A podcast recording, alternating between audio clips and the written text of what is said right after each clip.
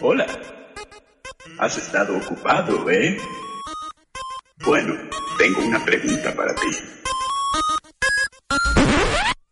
¿Quieres pasar un mal rato? Hace un día precioso ahí fuera. Pájaros cantando, flores abriéndose. En días como hoy, niños como tú. Deberían estar escuchando Kernel Panic. Panic!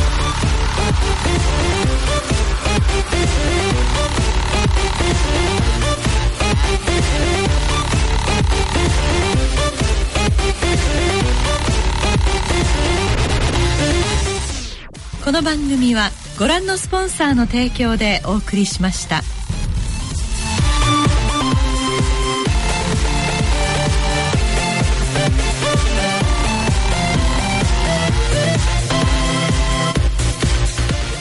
Y buenas, buenas, buenas tardes. Buenas tardes, buenas tardes. Ahora eres tu garganta profunda, ¿no? yo, no, sé hablar, no sueno. Buenas tardes, masoquistas oyentes. Esto es Kernel Panic. Estamos en el 107.5 y en el 108.0 de la FM en Madrid. Eh, hola, garganta profunda. Hola, yo. Estoy jodida, ¿eh? Estás en la mierda. ¿eh? Estoy, vamos, estoy podrida por dentro, por fuera y por todas partes.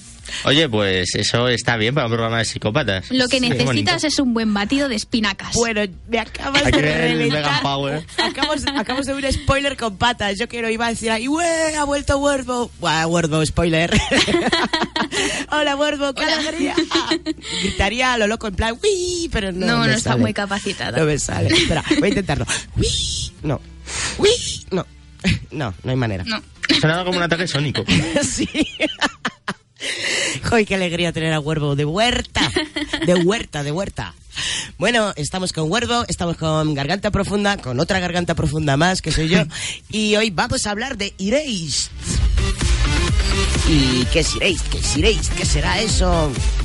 Le decimos el nombre Chachi en japonés. Venga. Venga, va. Bokugai Naimachi. O la ciudad donde yo solamente no estoy. O de donde yo solamente me fui. Bueno, hay muchas traducciones.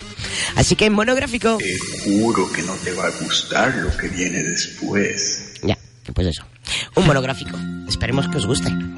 O no. No, la verdad es que esta serie.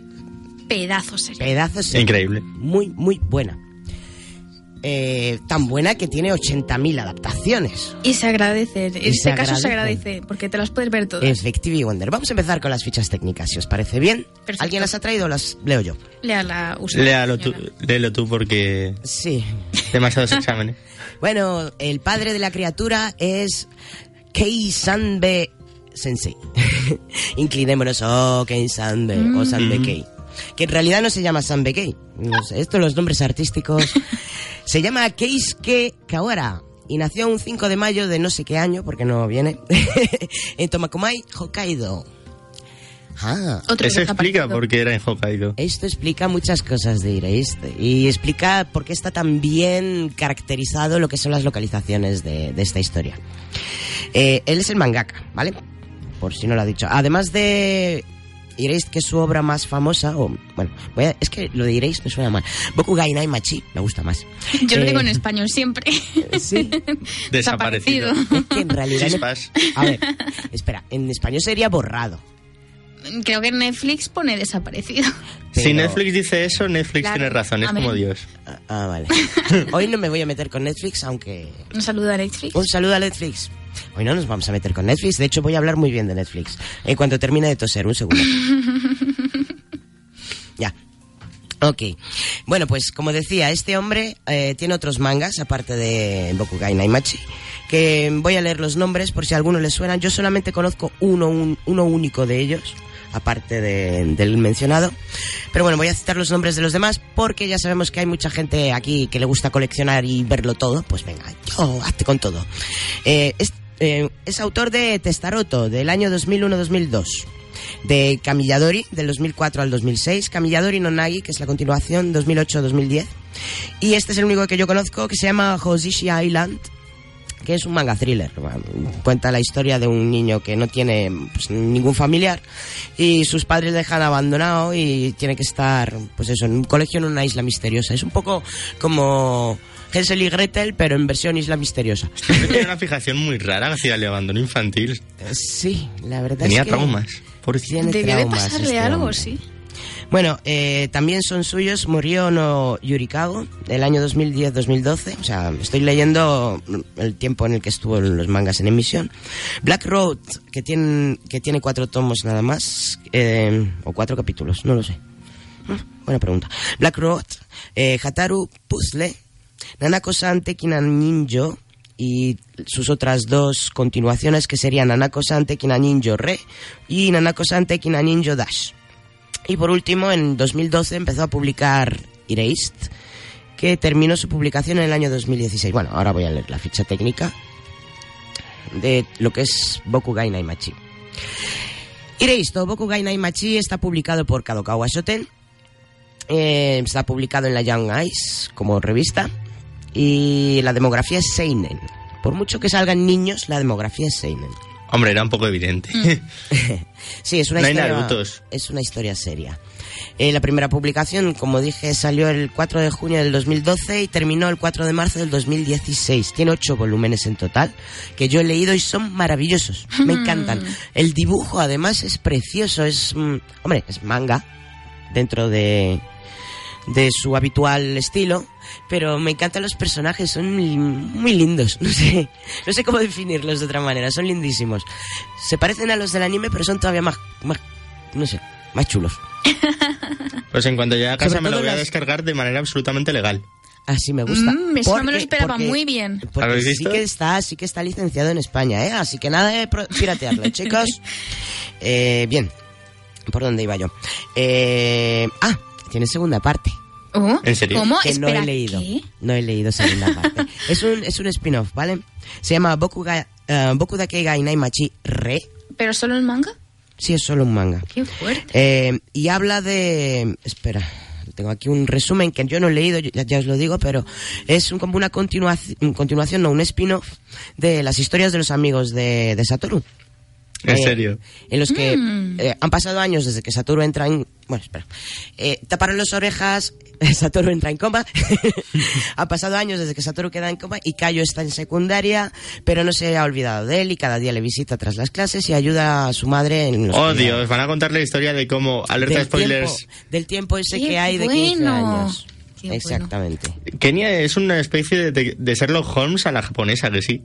Kenia. Kenia es Kenia, sí. El niño llegue- pollón. Ya empezaremos a hablar de los personajes Sí. cuando hablemos de los personajes porque tú es que eres un spoiler con patas hoy y yo también. Sí, la verdad es que cierto, programa lleno de spoilers, desde el punto uno al punto final. O sea, es más, voy a spoiler a Wordbook, que no se ha visto el drama. Pues me lo voy a ver, ¿eh? Llegamos a hacer esto con Endgame y nos queman vivos. O sea, me río yo de la Inquisición. Este es- es- vivimos en la época de los spoilers. Yo no sé cómo la gente todavía no les ha cogido el gustillo. ¿Cómo le puedes coger el gustillo? A mí no me disgustan. Hombre, la tortura sexual eh, al cabo le coge el gustillo. Sí, o sea, que lo mismo se con llama gusto spoilers. adquirido, es como el café y el tabaco. bueno, bueno, bueno. Pues eso, es una época, la época esta de los 15 años, ¿vale? Eh, ese era el segundo manga. Eh, también hay una novela ligera que no he leído, se llama Boku, ga, Boku Dake ga Inai Machi no de Record, que está escrita por Hajime Nimona- Ninomae, Ninomae y Ken, Kei Sanbe es el ilustrador. La editorial es Bunkei Kadokawa y salió en 2015 y terminó de publicarse en 2016. Joder, pues si solo tiene un volumen. ¿Cómo ¿Solo? pueden tardar tanto en publicar un volumen? Bueno, esto no tiene mucho sentido, cosas de las fichas técnicas. Eh, bueno, vamos al anime, que el anime mola mucho y es de... es por lo que lo conoció Werbo y se flipó, ¿no? Muchísimo. Es lo que más le gustó. De hecho, me lo dijo ella, que me lo viera. Y brutal. A mí también, yo no lo conocía. Y lo más gracioso es que yo, eh, ella me dijo, mírate Erased. Y yo puse Erased. Y me salió el dorama. Ah, y yo no sabía lo que tenía que verme y claro, me, me empecé a ver el dorama y dije, no, pero si hay un anime, digo, ah, vale. bueno, luego, luego hablamos de las distintas adaptaciones y de que realmente molan todas. Y bueno, en cuanto al anime, es el director es Tomohiko Ito, que está producido por Kenta Suzuki y Takumo Matsuo por- para el estudio A1 Pictures o A1 Pictures. Eh, está no sé qué contar. La emitieron en Fuji TV, está licenciada para Madman Entertainment, Etcétera, etcétera. Aniplex of America, bla, bla, bla, bla. Y aquí en España está distribuida por Selecta Visión. Así que la podéis ver y comprar los Uh. DVD Blu-ray, Blu-ray, Blu-ray. ¿Qué haríamos en España sin Selectavisión? Ve, a que sí, ¿verdad? Pues eso, han hecho un buen acierto. Eh, la primera emisión fue el 8 de enero de 2016 y la última el 24 de marzo del 2016 y tiene 12 episodios. Le faltan un par para que fuera perfecta. Tendría que haber tenido 14. Luego explico por qué. Luego, hay una película que yo tampoco sabía que existía hasta que pues, esto me puse a buscar. La película además salió antes que la serie de Netflix. La película es del 2016, se llama también Boku, Boku Dake Ga Inaimachi y está bien. Eh, no está mal. Pero si os digo la verdad, la verdad es que la vi y ya no me acordé, a, las dos mitos ya no me acordaba de lo que contaba porque tengo cierto cacao con tantas versiones y ya no sé qué versión estoy viendo. Es muy recortada, por supuesto, se comen un montón de escenas y tal. Y no está muy sobreactuada, no está hecha con mucho dinero y se nota, o sea, la fotografía es un poco fea. Y como curiosidad, ah, el papel de Satoru, o sea, del protagonista, lo hace el mismo actor que hacía de Kira en Death Note. Anda. Así que, ¿cómo se llama este hombre? Espera, voy a buscaros el nombre. Creo que se llamaba Tatsuya Fujiwara. Bueno, os lo reparto entero. Eh, la dirección es Yuichiro Hirakawa, el guion de Noriko Goto, por la novela de Keisame. Novela. Eh, el reparto son Katsumi Arimura, eh, Tatsuya Fujiwara, Seiji Fuku- eh, Fukushi, Kento Hayashi, Yuriko, Yuriko Ishida, Kanna Mori, Mitsuhiro Kikawa, Tetsuya Sugimoto y Ryo Suzuki. Yo esto lo pondría en la descripción porque no logro memorizar nombres japoneses, ¿no te Es pasa? difícil. Es complicado, pero bueno, te acostumbras. Eh, la productora es Office Crescendo y bueno, género thriller, intriga, live action, bla, bla, bla. No está mal la película, sinceramente. Pero si tenemos que hablar de live action, sin duda me quedo con la de Netflix. Y ahora ha llegado el momento de ponerle echarle flores a Netflix. ¡Bravo Netflix! Cómo mola que Netflix ponga la pasta y que los japoneses hagan las cosas. Sí, es una combinación perfecta. Es la pasta americana Exacto. y el cerebro japonés. Efectivo y Wonder. Además, algo han controlado en los de Netflix para que. Porque los actores están muy bien elegidos. Bueno, luego hablaremos de crítica y tal. Pero no está nada sobreactuada y la fotografía es preciosa. Bueno, voy a ver de quién es la fotografía. ya Creo que me voy a ir a dejar el programa aquí a medias para irme a ver el drama y luego ya vuelvo. Sí, así no te spoileo al final. luego te digo, tápate las orejas. vale. Bueno, eh, es del 2017, la serie de Netflix tiene es cor- son episodios cortitos, o sea, no os pensáis que son episodios de 40 minutos, son episodios de 25 minutos Así me como si fuera anime. pero con, actores reales. La dirección es de Ten Shimoyama, que a mí no me sonaba, pero me puse a buscar un poquito a ver qué otras películas ha hecho y ¡boom! Shinobi Under the Blade. Me encanta esa adaptación de Basilisk. De esto hablamos de ella, de hecho, cuando hablábamos de adaptaciones, no sé si te acuerdas, Chema, ¿Mm? que es una de mis adaptaciones favoritas. Es una historia de amor muy rara, teniendo en cuenta que Basilisk es todo gore, pero está muy bien hecha esa adaptación, es una adaptación extraña. Una historia de amor de Gore que me puedo estar. Me estoy imaginando cosas horribles ahora mismo. Yo No. me imagino pupa.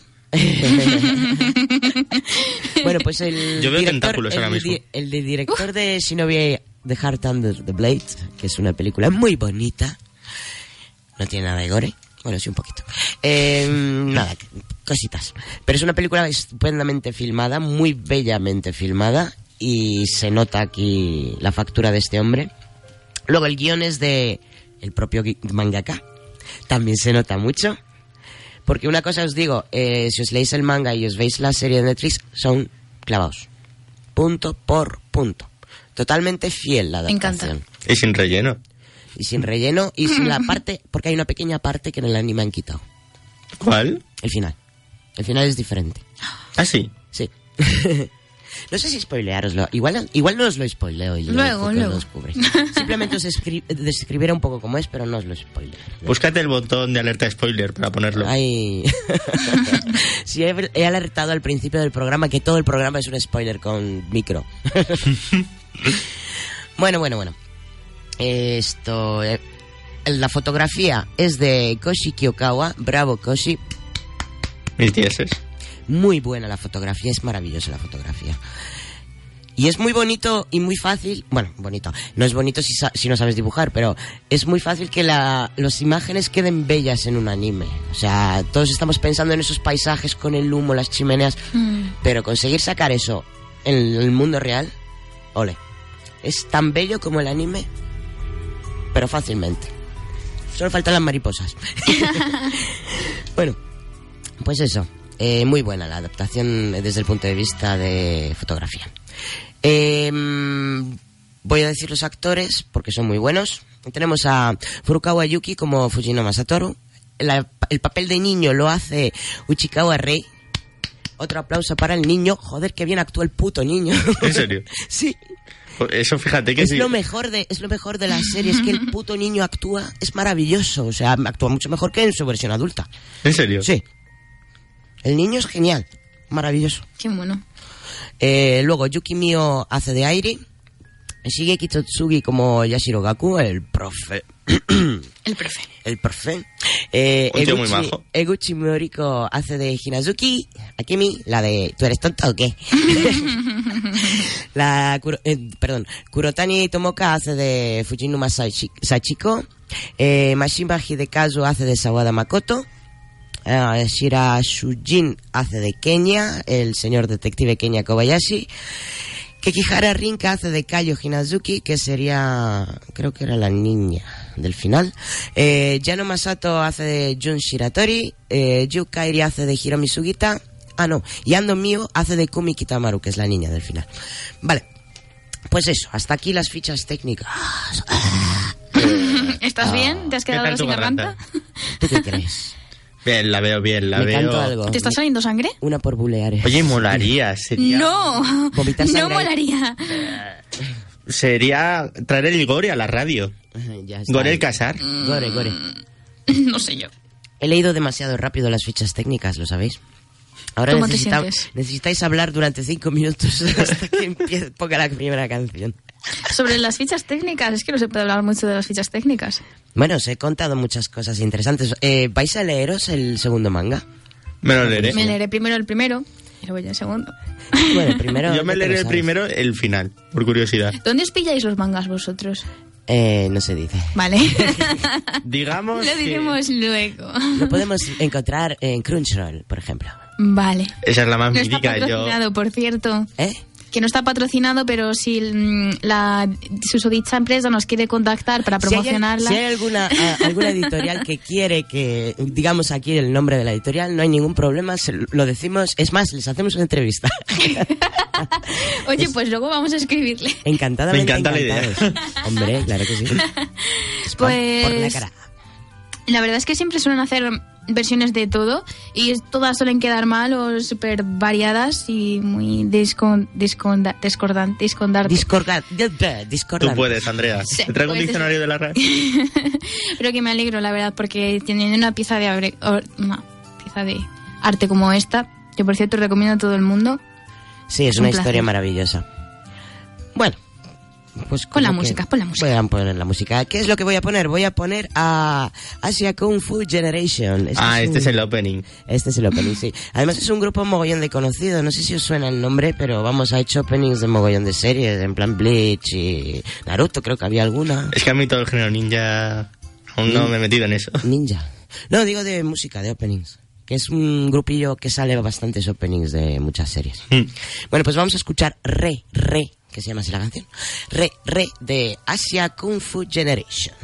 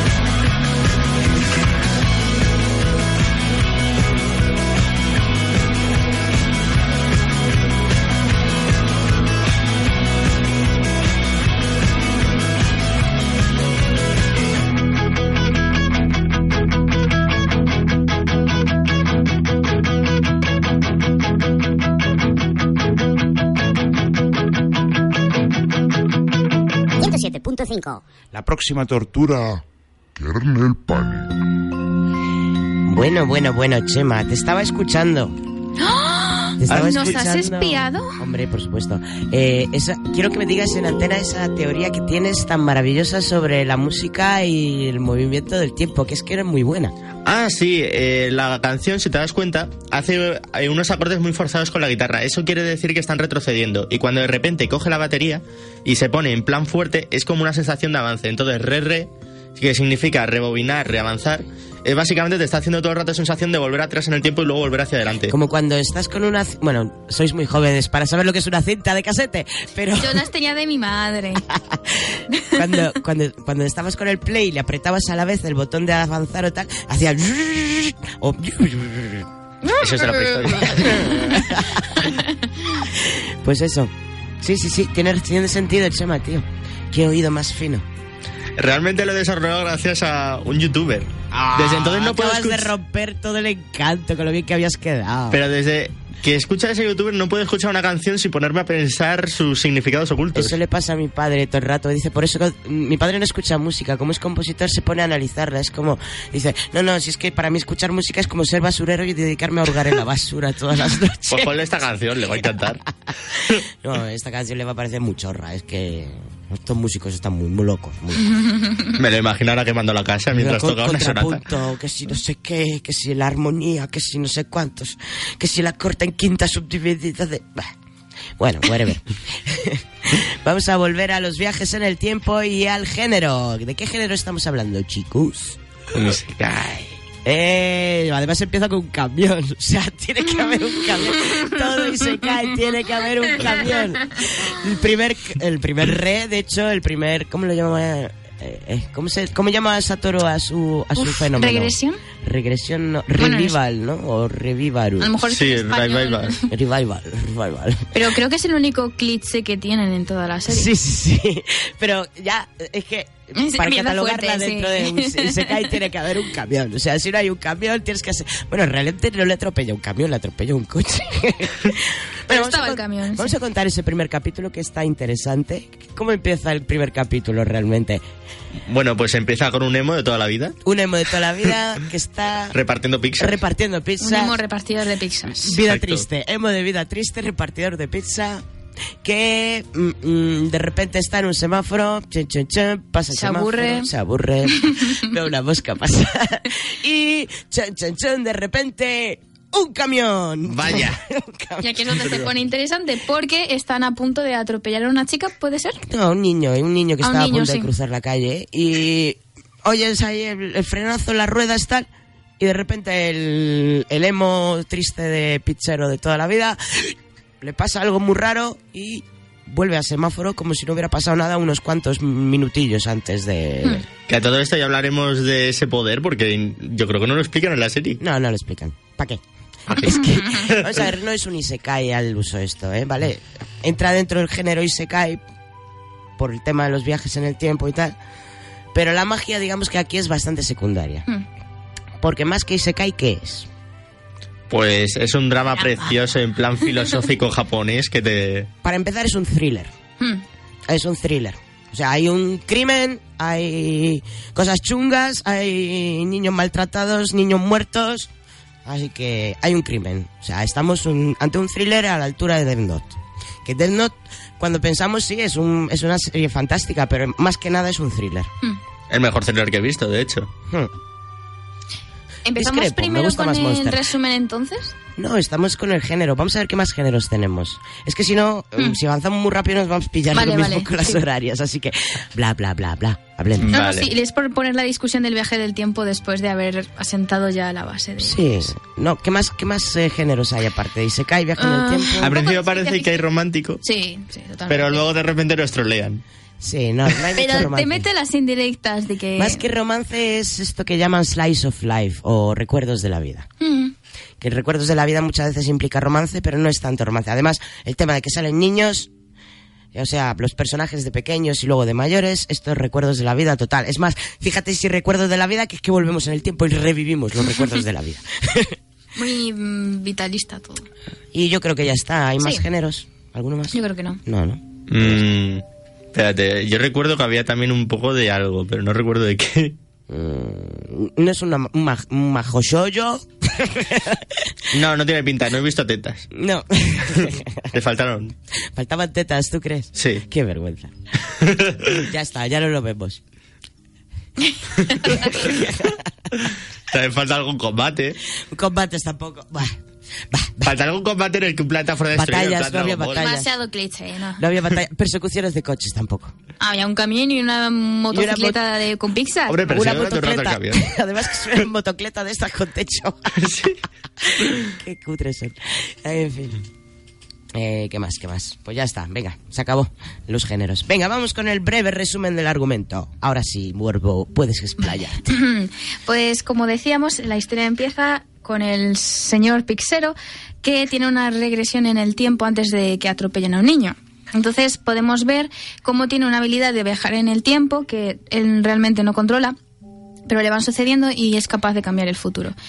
Vuelve a estar en el semáforo, consigue salvar al niño, pero a pesar de que esto suele ser medianamente habitual en su vida, la siguiente regresión que va a tener va a ser muchísimo más influyente dentro de su vida personal. ¿Hablas de la siguiente corta o de la larga, larga ya? La larga, la larga. Bueno, la hay corta una- no me acuerdo ya. Hay una cortita antes que es la del centro comercial cuando está haciendo la compra con su madre. Ah, sí. O sea, tiene dos regresiones cortas de estas de un minuto, un par de minutos para atrás. ¿Cuál era esa? Pues eh, Esta en que la madre, alias Sherlock Holmes con tetas. Eh, Ah, ves cómo se la cabía del demonio, la del demonio. sí, es verdad, es verdad. Tampoco tiene tantas tetas la mujer. Nah, pero. A ver, vamos a contar un poquito estos primeros capítulos. A ver, entonces Satoru, que es el protagonista, que es un pizzero y un mangaka revenido, que no, no triunfa como mangaka, eh, al parecer sufre de estas regresiones o revivals, o como él lo quiera llamar. Esto revivals suena a algo de música de disco, pero bueno. Sí. Pues a revival de la música disco y tal. Eh, después de que evite lo del, lo del camión, lo que pasa es que mm, tiene muy mala pata el chico y le atropella un coche. Se despierta en el hospital y en el hospital le, mm, vamos, está ahí con su compañera de curro, la que le dice siempre, oye, no te comas las pizzas antes por el camino y tal. Y le dice, oye, tu madre te está esperando en casa. De esto deducimos que Satoru Kun vive solo en Tokio y que su madre no vive con él, pero ha venido a visitarle porque, pues eso, está su hijo malito. Bueno, pues él vuelve a casa, se encuentra con su madre. Descubrimos que es hijo único de una madre soltera. ¿Mm? Y bueno, ella- la madre soltera está preparando la comida y dice, oye, no tienes ni platos ni vasos, vamos a hacer la compra. y se van a un centro comercial a hacer la compra. Y a la salida del centro comercial hay como una situación así extraña en la que él sufre un, un revival de estos. Pero él no sabe lo que va a pasar. A ver, él, él, él siente que... Él sabe que algo está mu- yendo algo- mal. Algo va a ocurrir, algo raro, algo extraño, pero no sabe lo que es. Con lo del camión, pues era que el conductor se le había dado un infarto y se había quedado groggy y por eso tal. Pero eso lo, lo descubre porque está mirando ahí muy atento a su alrededor a ver qué coño está pasando, ve al conductor dormido o muerto o lo que sea y empieza a perseguir al camión y a darle golpes y a decir, "Oye, ¿qué pasa? Despierta tú, que vas a atropellar a un niño. Mm. En este caso no sabe lo que está pasando y como no sabe lo que está pasando hay mucha gente a su alrededor, muchos niños, muchas cosas que podrían ocurrir. Eh, le dice a su madre, oye mamá, fíjate a ver si notas algo extraño. Y realmente parece que no ocurre nada. Pero la madre sí que ve algo. Ve a un señor mayor que va andando hacia un coche con una niña de la mano.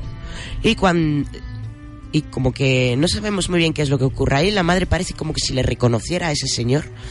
Y de repente Y- se va sin el Y de niño. repente el señor como que la ve que ella le ha reconocido, suelta a la niña y se va sin la niña. Ahí no ocurre. Parece que no ha ocurrido nada, pero sí que ha ocurrido Mm, algo. muy Se ha importante, evitado sí. un Bastante. secuestro.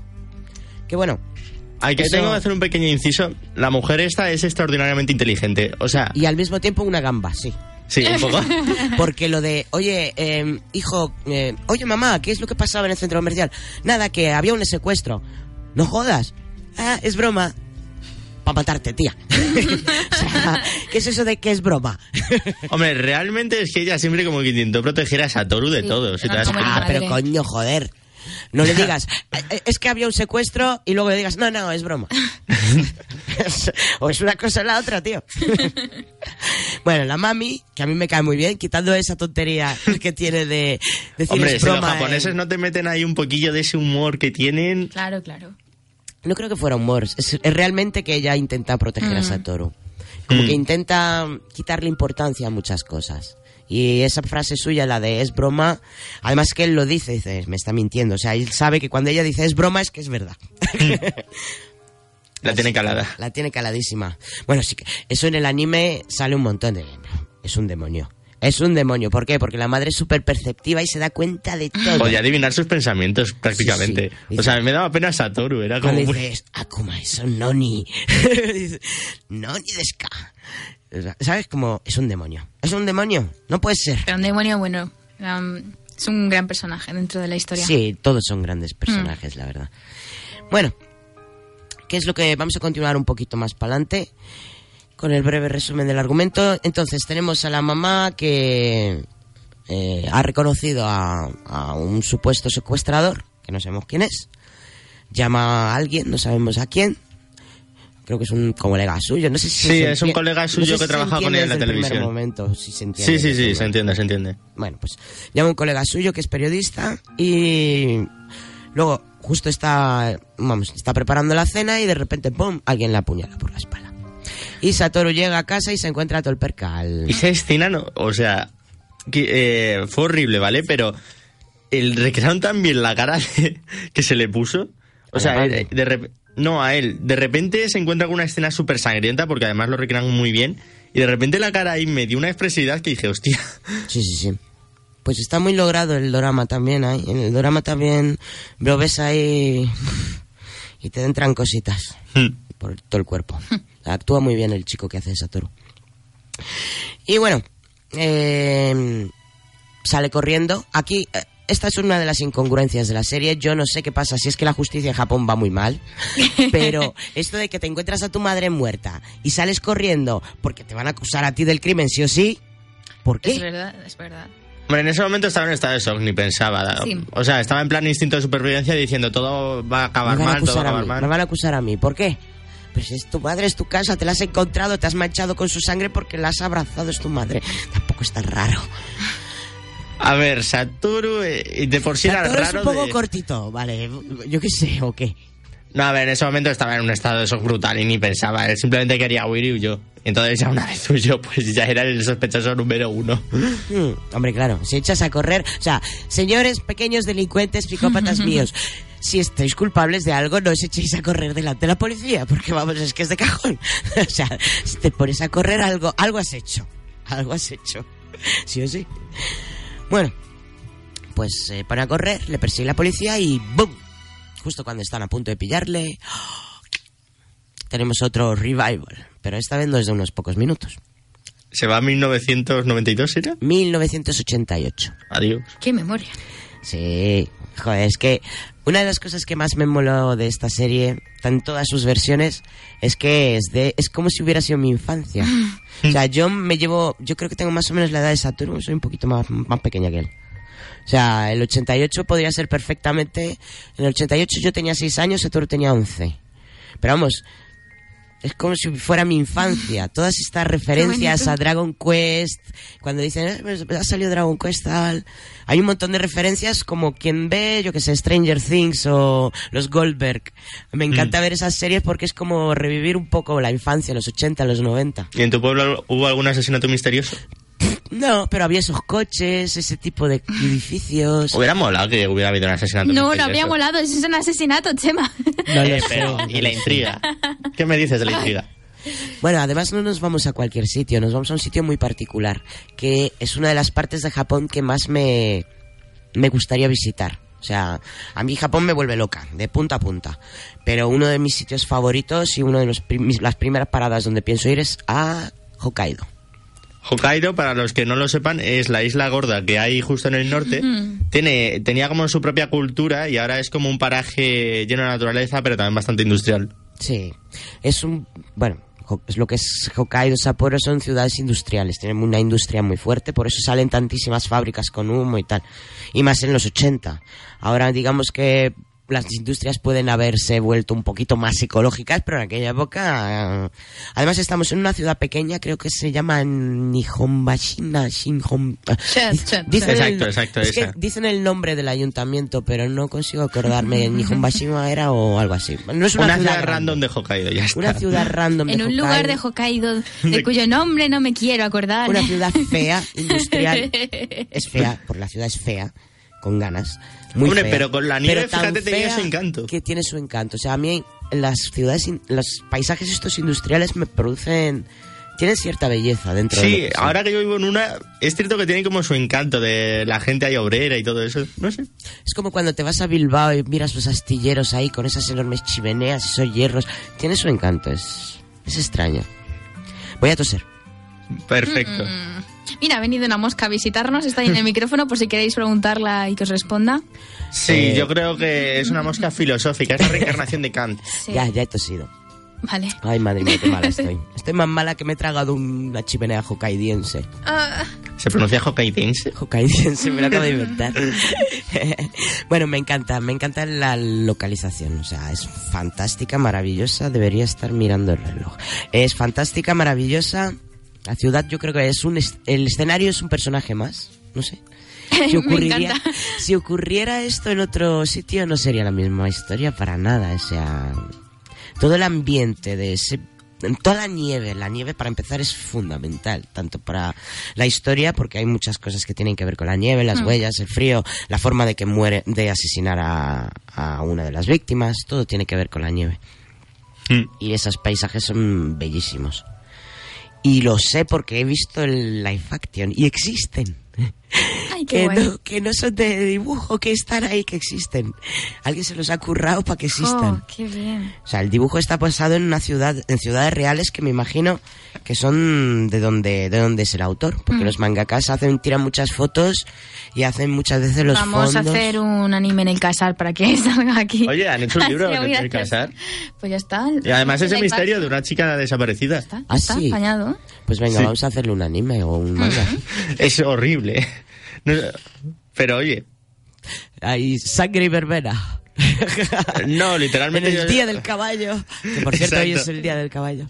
No, eh, bueno, sí, el día del caballo. Hemos tenido ahí un encuentro con gente de Sí, otra había época. un montón de... Eso sí que ha sido un Isekai. Sí. No nos ha atropellado todavía un camión, pero... Yo, yo cierro los ojos y pienso caballo. que son Dothrakis y ya está. sangre de mi sangre. Me dan ganas de comentar lo que está pasando ahora con Juego de Tronos, pero no. No, no vamos a hacer lo mismo que hace todo el mundo, tío. En fin, El ¿dónde programa está lleno de spoilers. El mundo está lleno de spoilers. bueno, vale, vamos a volver a, a Hokkaido, por favor. Léase. Volvamos a Hokkaido. Que yo no sé para qué miro los papeles si no tengo nada que escribir en ellos. Interesante.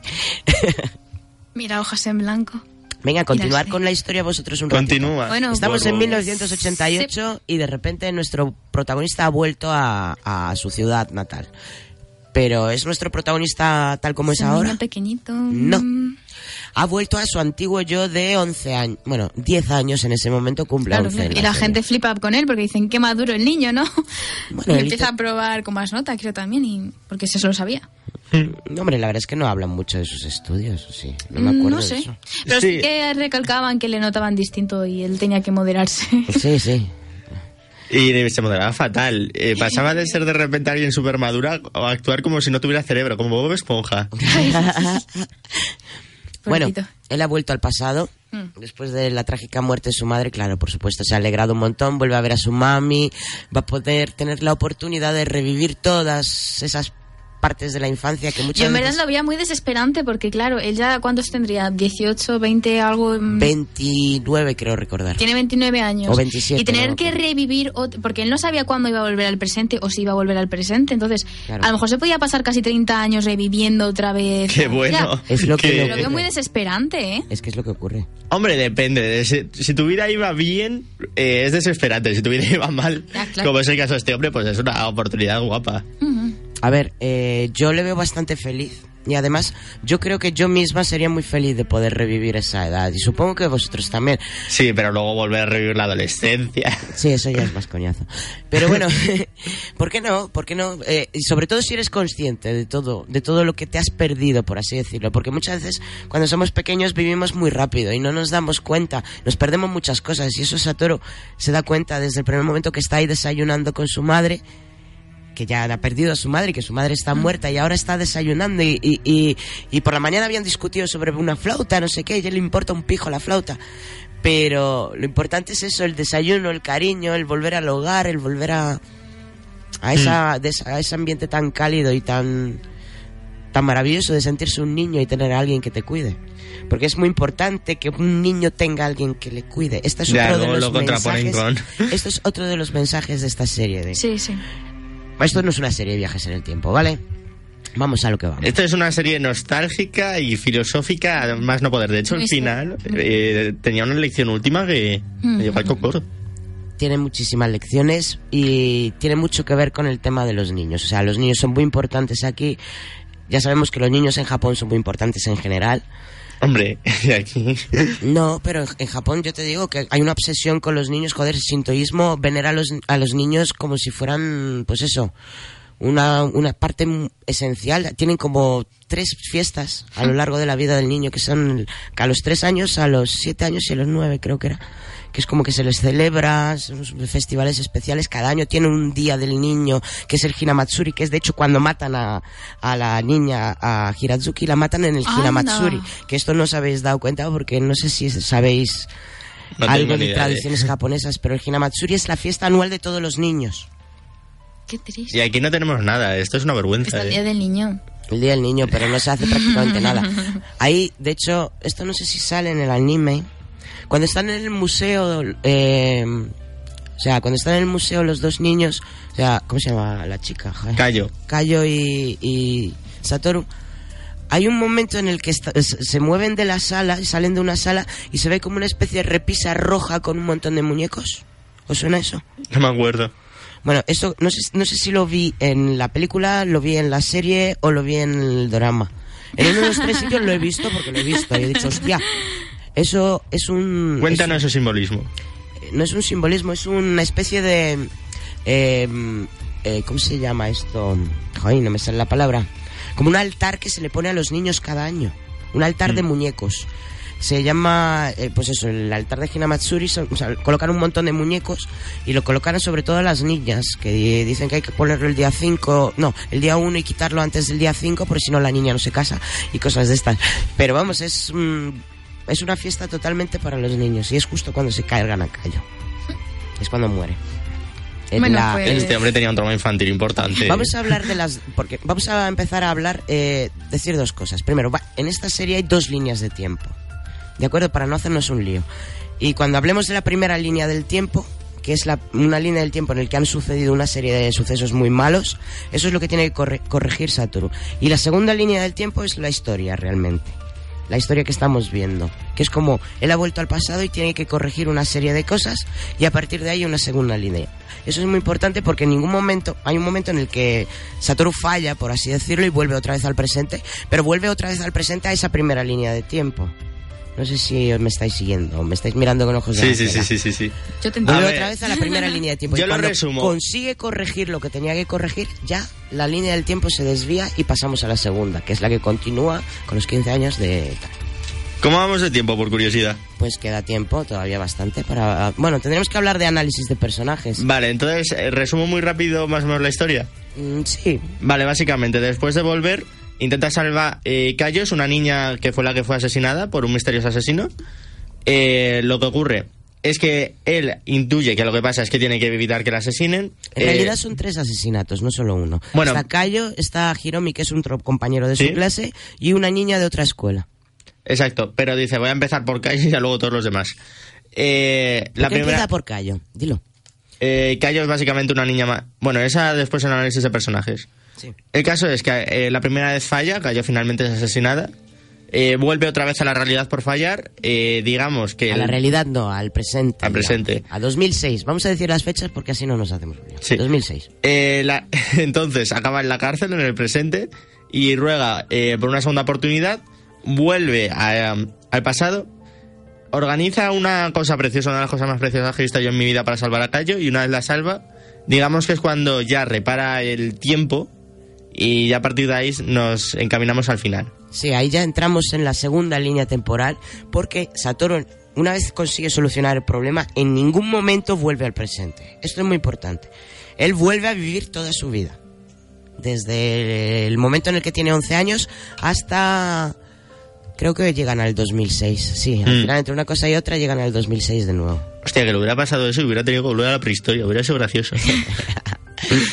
Bueno, vamos con el análisis de personajes. Venga, empecemos por Satoru, que es el prota.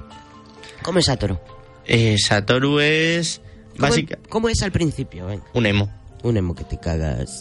El típico otaku que no hace nada. ¿Por qué no triunfa su manga? Esto es interesante. Hablando de manga, Andrea está aquí dibujando un manga mientras Hace tanto. muy bien. Ah, sí. Claro. Oye, Satoru, ¿por qué no triunfa tu manga? Wordbow. No sé ¿Te por qué acuerdas no de esto? su- A ver, le decían que su, como que no se implicaba. Esto es muy importante porque es otro de los de los mensajes de la historia, de las moralejas de la historia. Y os voy a decir una frase muy importante aquí. Para que triunfe la maldad, solo hace falta que los buenos no hagan nada. Sí. Este es el mensaje que intenta transmitir toda la, toda la historia. Y en este caso, lo- ¿por qué no triunfaba el manga de Satoru al principio? Porque como que no se implicaba, o sea, como que sus personajes no se implicaban, como que no tenían vida realmente. Y eso quedaba... Él, él no se había implicado en su día para resolver una situación problemática, eso le había marcado, aunque fuera muy pequeño, eso le marcó por siempre. La madre se lo intentó hacer olvidar, de hecho. La madre intentó que se lo olvidara, pero no se lo ha olvidado y, y eso le ha dejado Para pues, olvidar eso. como una especie de, mm, de barrera que él pone entre él mismo y la gente. Esa barrera que Airi corta así con las tijeras de... ¿Os acordáis de esa escena? En el Ujú. hospital. Bueno, Airi cuando se despierta tras el primer accidente del camión... esto, Airi es una especie de crash que le sale la pizzería. Bueno, Airi es su compañera de trabajo y cuando despierta en el hospital tras el primer accidente, está Airi ahí y dice, oye, ¿qué pasa? No sé qué, están hablando y de repente hace como con unas tijeras mm, imaginarias. ¿Y el otro qué haces? Dice, no, es que parecía que tenías como una especie de manto envolviendo, envolviéndote. Pues Eso es más o menos el simbolismo de como que él no se abría a los demás. Mm. Pero en verdad Satoru es un personaje de lo más bondadoso y creo que se ve una evolución porque cuando vuelve a ser niño y quiere salvar a Cayo, vamos viendo cómo la tiene que hacer, mm, cómo tiene que entrarla porque ella no tenía amigos.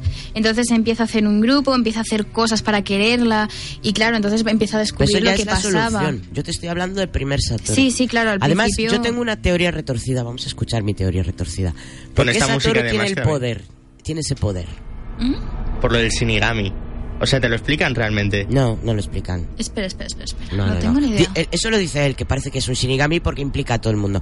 Pero yo creo que ese poder lo tiene, es una especie de karma maligno. O sea, él no se Ah. implicó en su día y ahora va a estar condenado por el resto de su existencia a implicarse. ¿Por Ah, qué? no, pero es bueno Porque al final. Es lo, Le es lo que le bien. ocurre, es como, es como un poder anticármico total. O sea, Mm. él hasta que no soluciona lo que esté solucionando va a estar en, en loop.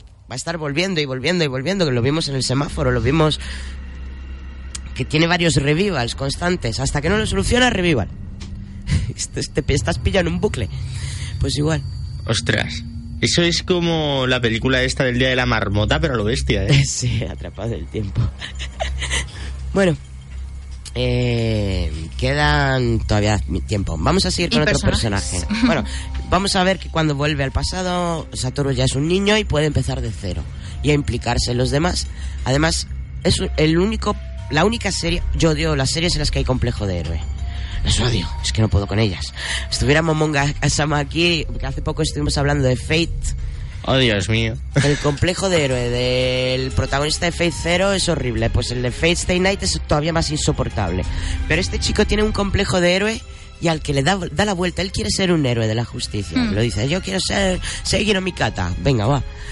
Pero es un héroe de la justicia un poco extraño. Vamos a hablar de eso al final, si queréis, cuando hablemos del debate. Cuando él dice, soy un héroe de la justicia, pero lo soy gracias a mis compañeros. Sí. Mm. Además, eh, lo era a medias con Kenya. Vamos con Kenya ahora. Kenia. ¿Quieres hablar Pedazo de Kenia ya? personaje, me encanta. Bueno, vamos a hablar Me primero de. Airi. Bueno, de Airi tampoco hay mucho que decir. Airi es básicamente, no sé si una especie, de- no sé, una chica que aparece al principio que es como una compañera suya de la pizzería, que va por él pero a saco. Es el One True Pairing, de, de- por cierto. Sí. Obviamente. Eh, pero que guarda muchísimo simbolismo porque a medida que va evolucionando, él como que ella le acompaña justo en ese momento. Es una cosa muy es la curiosa. única persona que le cree. Y le Sí. cree sin tener ningún motivo para creerle. Le cree porque quiere creerle. Sí, la Eso verdad es que está un bonito. poco loca en ese sentido. Sí, es una niña de 17 años, es una estudiante.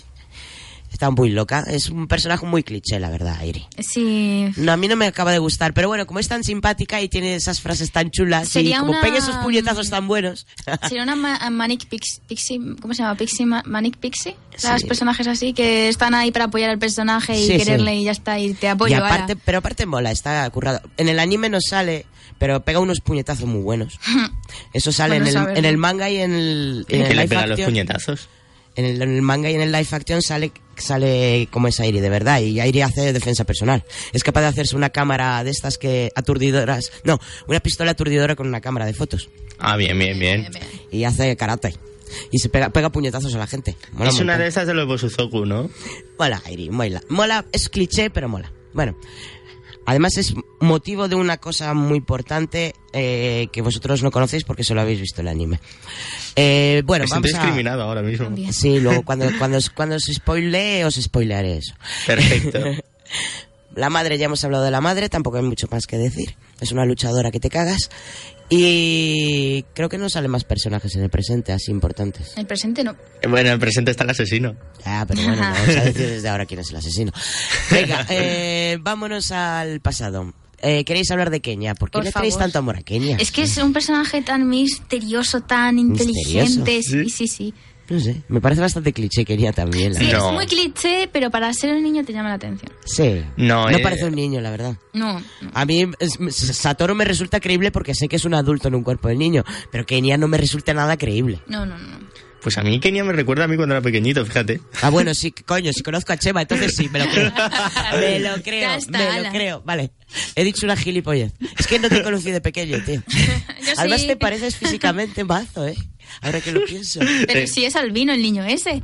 Albino... Es- Bueno, me puedo pintar de blanco como Michael Jackson. Tampoco es albino. Bueno, en la... Es de Hokkaido, al- algo de gen albino tiene. Que se dejó la nieve en el pelo, ya está. Es rubio. Bueno, es rubio en el anime. En la película, en la serie vais a ver que es un japonés. Hombre, buscar que- un japonés rubio era chungo. Sí. a ver los aires, pero son todos yankees. bueno, chicos, os voy a poner una cancioncilla más porque tengo que irme a horarias y hay musiquita, hay que poner musiquita antes y algo de publi. Así que vamos a escuchar el ending, ¿vale? El ending del anime que es, que es de Sayuri y se llama Sore wa Ashi Sana Hikari no Yona. ¿Vale? ¿Mm? ¿Habéis entendido, no? Sí, sí, Sí. señora. ¿Os parece Exacto. bien, no? Ok. Pues nada, vamos a escuchar esto y nos, escu- y nos oímos en un ratito.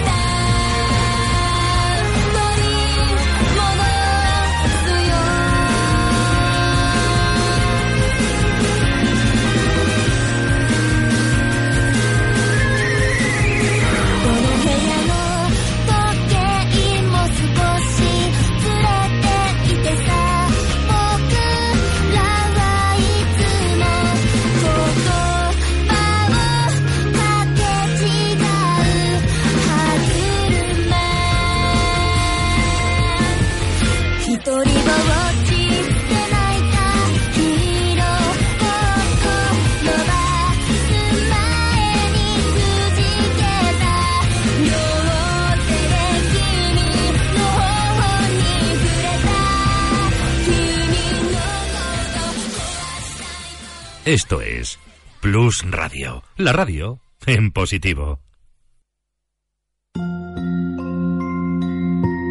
107.5. La próxima tortura, Kernel Panic. Hola, hola, hola, volvemos. Ya sé- has- y sigues con tu análisis musical, Chemita. Es que la música de este anime es brutal. Yo cuando oye, oigo una serie que tiene una esta musical fuerte, me encanta analizarlo. Juego de Tronos, por ejemplo, también la tiene increíble. Bueno, eh, es fuerte, ¿te parece fuerte el ending? Es muy dulce. No, no digo fuerte de, de fuerza musical, digo fuerte de que me llama mucho la atención porque está muy currado. Mm, vale, vale, vale, ya te entendí. ¿Y qué nos puedes decir del ending? ¿Qué, qué movimientos extraños notas ahí? Hombre, realmente el ending sí que es cierto que de vez en cuando hacen otra vez los acordes esos raros de la guitarra para volverte para atrás. Ajá. Pero es... O sea, es muy dulce. Lo que quiere señalizar es cómo Saturo quiere proteger a Cayo. Sí, o lo dulce de la infancia, yo creo. No, si te miras la letra traducida, créeme que no es dulce de la ¿Qué infancia. dice la letra? No la he mirado. Eh, la letra dice que mm, es algo así como un jardín, que está en una especie de jardín y que quieren irse a ese jardín como metafórico donde va a estar protegida y que le va a llevar él. Ay, Ay, muy, qué muy típico de Satoru. Es que es súper Sí. dulce. Es como la, en la redacción esta que hace Cayo, de... La, es la, la redacción a mí me pone los pelos de punta. Es muy siniestra y dije, pero esto una niña lo de puede hacer. ¿Me recuerda, sabéis a qué me recuerdo? Bueno, ninguno de vosotros dos habéis visto Monster. No. Eh, yo me vi hasta el capítulo 20 o así. ¿Qué es una ¿Te acuerdas del, del cuento del monstruo sin nombre? No. Joder, pues eso tendrías que acordarte. ¿Será que no llegaste a ver el cuento del monstruo sin nombre? Es una de las cosas, es como un cuento que habla un poco del protagonista Hmm. de, de, de la historia. Y es una de las cosas más sin- siniestras del mundo del anime que he visto. O sea, a mí me pone los pelos de punta. Has dicho antes que era un thriller mejor que Death Note, ¿no? Mucho mejor. ¿Mejor? ¿Es un anime? Bueno, es que es muy largo, entonces...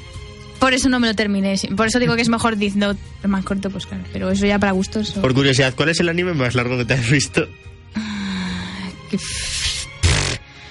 Eh, Mirai Nikki.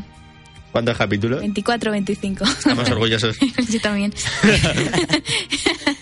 Oye, pues te recomiendo Monster, Chema, te va a, gust- te va a gustar Pues mucho. me lo voy a mirar, que últimamente Es estoy muy muy fuerte, muy sequía. psicológico y tiene el malvado más, el mejor malva- malvado de la historia del anime. Esto es difícil, ¿eh? Después de todo lo que he visto. Te, vas a- te va a asustar porque es un malvado increíble. O sea, es ¿Es el mal en mejor persona. que Hisoka o Do Flamingo? Mil veces. Joder. Don Flamingo es un tío de rosa en comparación. Te lo digo yo. Vas a flipar con lo malo que es ese personaje. Bueno, eh, a lo que vamos. Mm, ¿Con qué vamos? Vamos con análisis de personaje. Estábamos hablando de Satoru. eh, hemos hablado ya de Kenia, que hemos dicho que se parece a Chema. Tenemos aquí una lista. También está Sachiko, que es la madre. Oye, soy el único que se da cuenta de que no hemos hablado todavía de Kayo, que es como la coprota. Eh, Cayo Está, la primera de la lista. Kayo, Kayo Hinazuki, que es la niña que va a ser asesinada. Con muchos traumas, la pobre. Sí. ¿Por qué, por qué se fija tanto él en ella? Hombre, para empezar fue la primera a la que asesinaron. O sea, él dijo, voy a empezar por la primera que asesinaron. No, pero yo creo que se fija más en ella porque es una niña que se le nota de lejos que le ocurre algo, que no es normal. Mm. Primero está súper apartada de la clase, como es su personalidad. Ella está como siempre muy apartada de todo el mundo, no habla con nadie. Y claro, luego también va con falda, a la que se le cae una goma y tal, se le ven unos cachos de moratones debajo de la falda, de, uy, madre, esto no es Que normal". también he de decir que debíamos haber sospechado de que los profesores no hubieran dicho. A ver, sí, sí, sí, sí. Ahí sí que pasaban cosas. Ahí pasan cosas. Pero bueno, digamos que en los 80 los profesores no se fijaban tanto. No, pero sí que se fijaban, pero había cierta fuerza que hacía que no llegara más. Ya. Sí, sí, sí, eso es mentira. Lo de, bueno, no adelantemos acontecimientos. Bueno, eh, Cayo. Eh, joder, no me sale ahora el apellido. Eh, Hirazuki. Hirazuki, Hirazuki Cayo. es que Cayo mm, es- le llaman más Hirazuki que Cayo. bueno, pues Hirazuki Cayo es eh, una niña maltratada. Maltratada por su madre, además. No por su padre, por su madre. Esto suele ser extraño, pero bueno. La madre que también es madre soltera, vive con su novio, que también, creo que también maltrataba a la sí, niña. sí, se, pero bueno. se apoyan mutuamente para pegarla. Sí, Muy majos ellos. Sí, Bueno. o sea, aquí también hay que decir que la madre era una chica que había venido de violencia de género. Y entonces como que lo había pagado con la niña. Sí, esto cumple la teoría de que los niños de, maltratadores mm, acaban siendo maltratadores. ¿Por qué? Porque están muy acostumbrados. Pero bueno, pues, hay muchos motivos para el maltrato, no tiene por qué ser este en concreto, el de... Hmm. Mm. que sí, que venía una fa- de una familia de maltrato. Además, eh, también había sufrido maltrato por parte del padre de Cayo. Vaya que le daban por todos lados. Y- Pero creo que es, es mm, está muy bien caracterizado también la madre Si queréis os maltratadora. reviento lo de... Voy a reventarle a la gente lo de por qué. A ver, la, mm, la... Está tan rabiosa ella con su hija, que no es un motivo válido, pero bueno, es un motivo. Está tan rabiosa porque, em, digamos que ella sufría maltrato por parte de su marido, sufría violencia de género y la abuela les- le obligó a separarse de su amor, que era el que le pegaba. Hmm. Y ella ya desde ese momento empezó a tomarla con la niña. No sé por qué extraña conexión de ideas. Pero bueno. Eh, Eso suele pasar por... Tú siempre te has sentido indefensa ante una persona, pues si tú tienes la opción de poder hacer sentir indefensa a la otra, Mm. es como una forma de redimirte a ti mismo, ¿sabes? Sí. En vez de que afrontar las cosas. Sí, Sí. básicamente es un mecanismo de escape. Cuando una persona es tan impotente necesita... ¿Sabes? Sí, sí, tiene, tiene, tiene sentido, sobre todo porque casi siempre los maltratadores tienen ciertos problemas de, de, de ¿cómo se llama? De ¿De familia? autoestima. Uf, hombre. para Hombre, claro, pero ese es el círculo que ha habido siempre en toda la historia de la humanidad.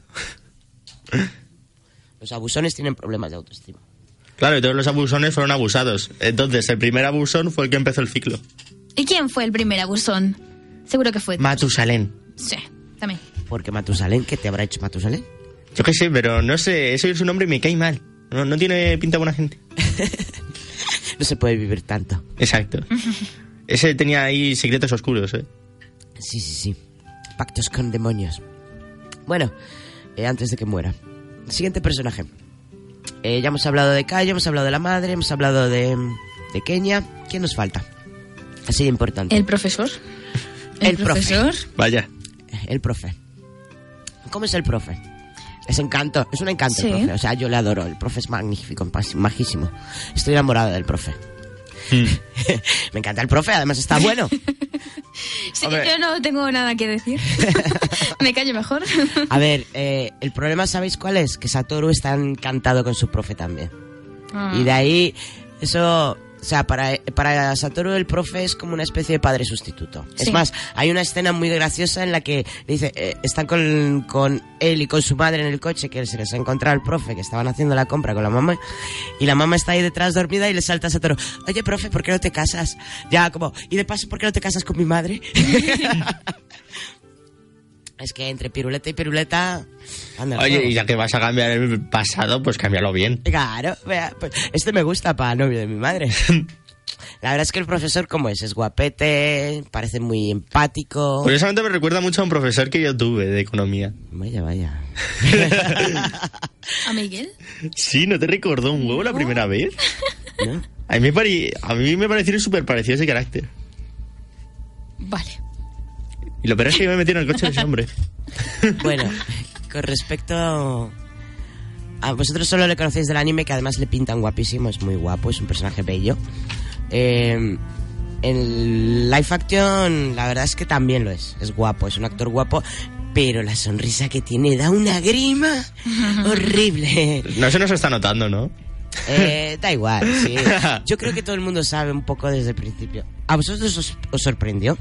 Sí, pero a veces te hacían no sospechar de él. A veces yo incluso pensaba en que... A partir de la escena del coche, es que está.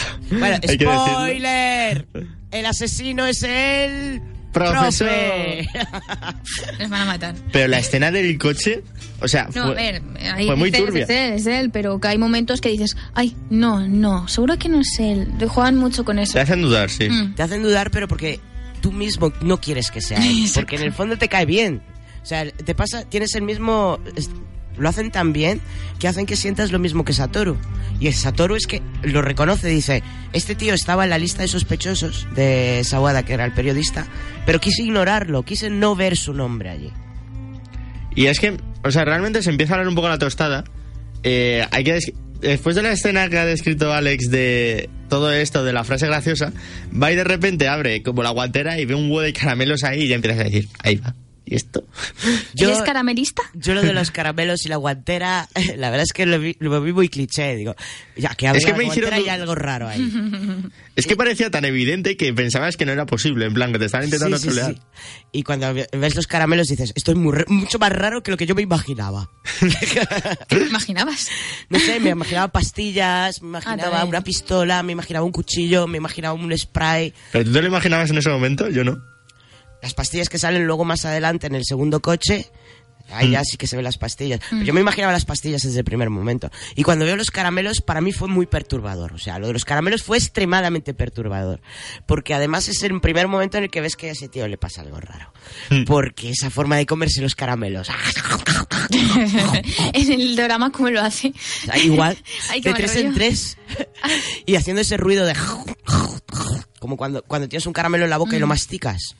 Que es el culmen de la ansiedad, porque en vez de chuparlo lo estás masticando Sí, de sí. la ansiedad. Eso tiene mucho que ver. Ese sonido además es muy característico. Yo creo que ese sonido lo oye Satoru luego en algún momento del futuro y recuerda cosas de... Esto, este sonido me suena de... Ah, ah, sí, es que, el, es que el profesor estaba en todos lados, ¿eh? En el presente es que ta- era el jefe de Satoru y Satoru no lo sabía. No, no era el jefe de Satoru, Ah, ¿no? no. lo habías pillado. Es político en el presente. Ah, Es político Le pega mucho, y amigo del Sí. dueño de la pizzería. es Rajoy. Es Rajoy. Le hemos desenmascarado. se mete a política, se mete a política, para que luego digan los psicópatas.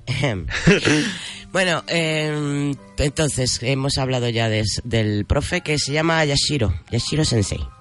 Que luego se cambia el nombre, por eso no le reconocen al principio, porque dicen el nombre de una persona, pero no es eh, Yashiro, es... mm, ¿Gaku, puede ser? Era algo con N. Eh, Nijin. Sí, Sí. sí. Bueno, un Nashashicho Zero. vale. Que luego, luego explican por qué tiene ese nombre, porque se había casado y había adoptado el apellido de su mujer. Sí. Que bueno, hay una historia muy turbia con eso también, que no creo que conozcáis Eh, porque no sale del anime. Vaya. Nos han quitado background, ¿eh? ver el manga. Es que hay background, hay background del profe. O sea, mm, para el- enterarse de por qué el profe es así como es, Oh, yo quiero saberlo. hay que saber. ¿Te, te lo spoileo o lo quieres No, no, saber no, no, no, no, no, no, no. Vale, entonces no spoilees. Gracias. Eh, vale. Mm, ¿Qué más os cuento? Eh, ah, bueno, vamos con otro personaje, Yuki. Yuki-san. Yuki yo pensaba que iba a tener muchísima más relevancia en la serie luego Tiene realmente... mucha, mucha relevancia porque es como... Es otra de las personas a las que tiene, tiene la misma relevancia que Kayo. Para mí. Porque él va a salvar a Kayo, pero va a salvar también a Yuki.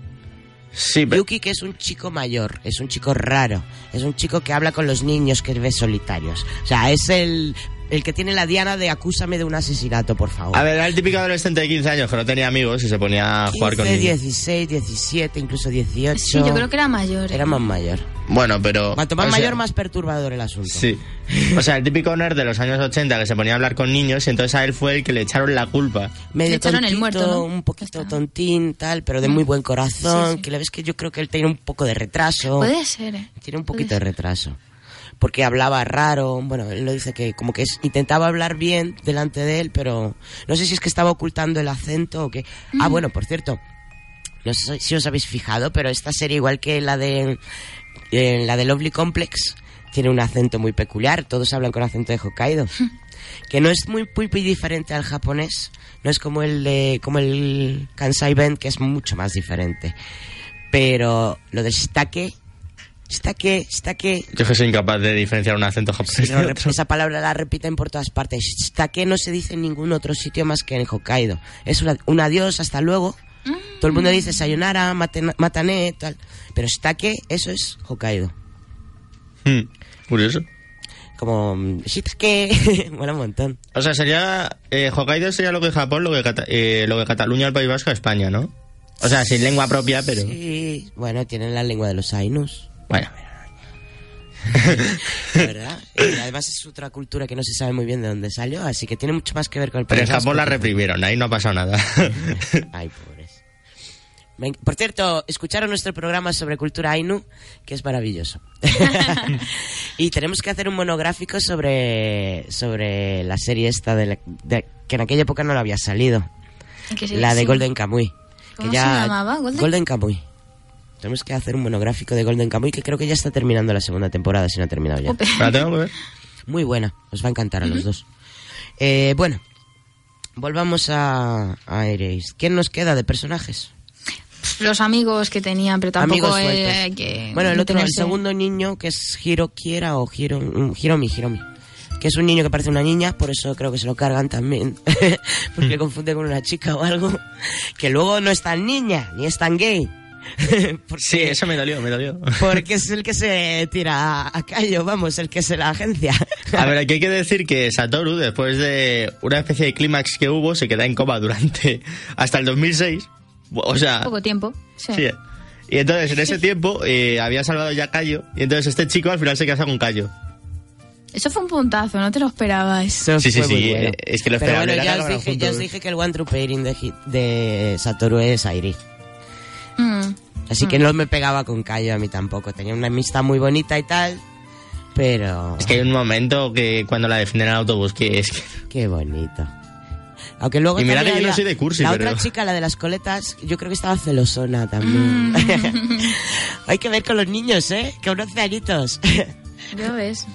Yo no ¿Vosotros les os así, acordáis de ¿eh? vuestra infancia? A los 11 años Sí. ya teníais No. amoríos. Yo lo veo muy distinto a los, a los niños que les veo ahora, porque yo sí que me veo más así.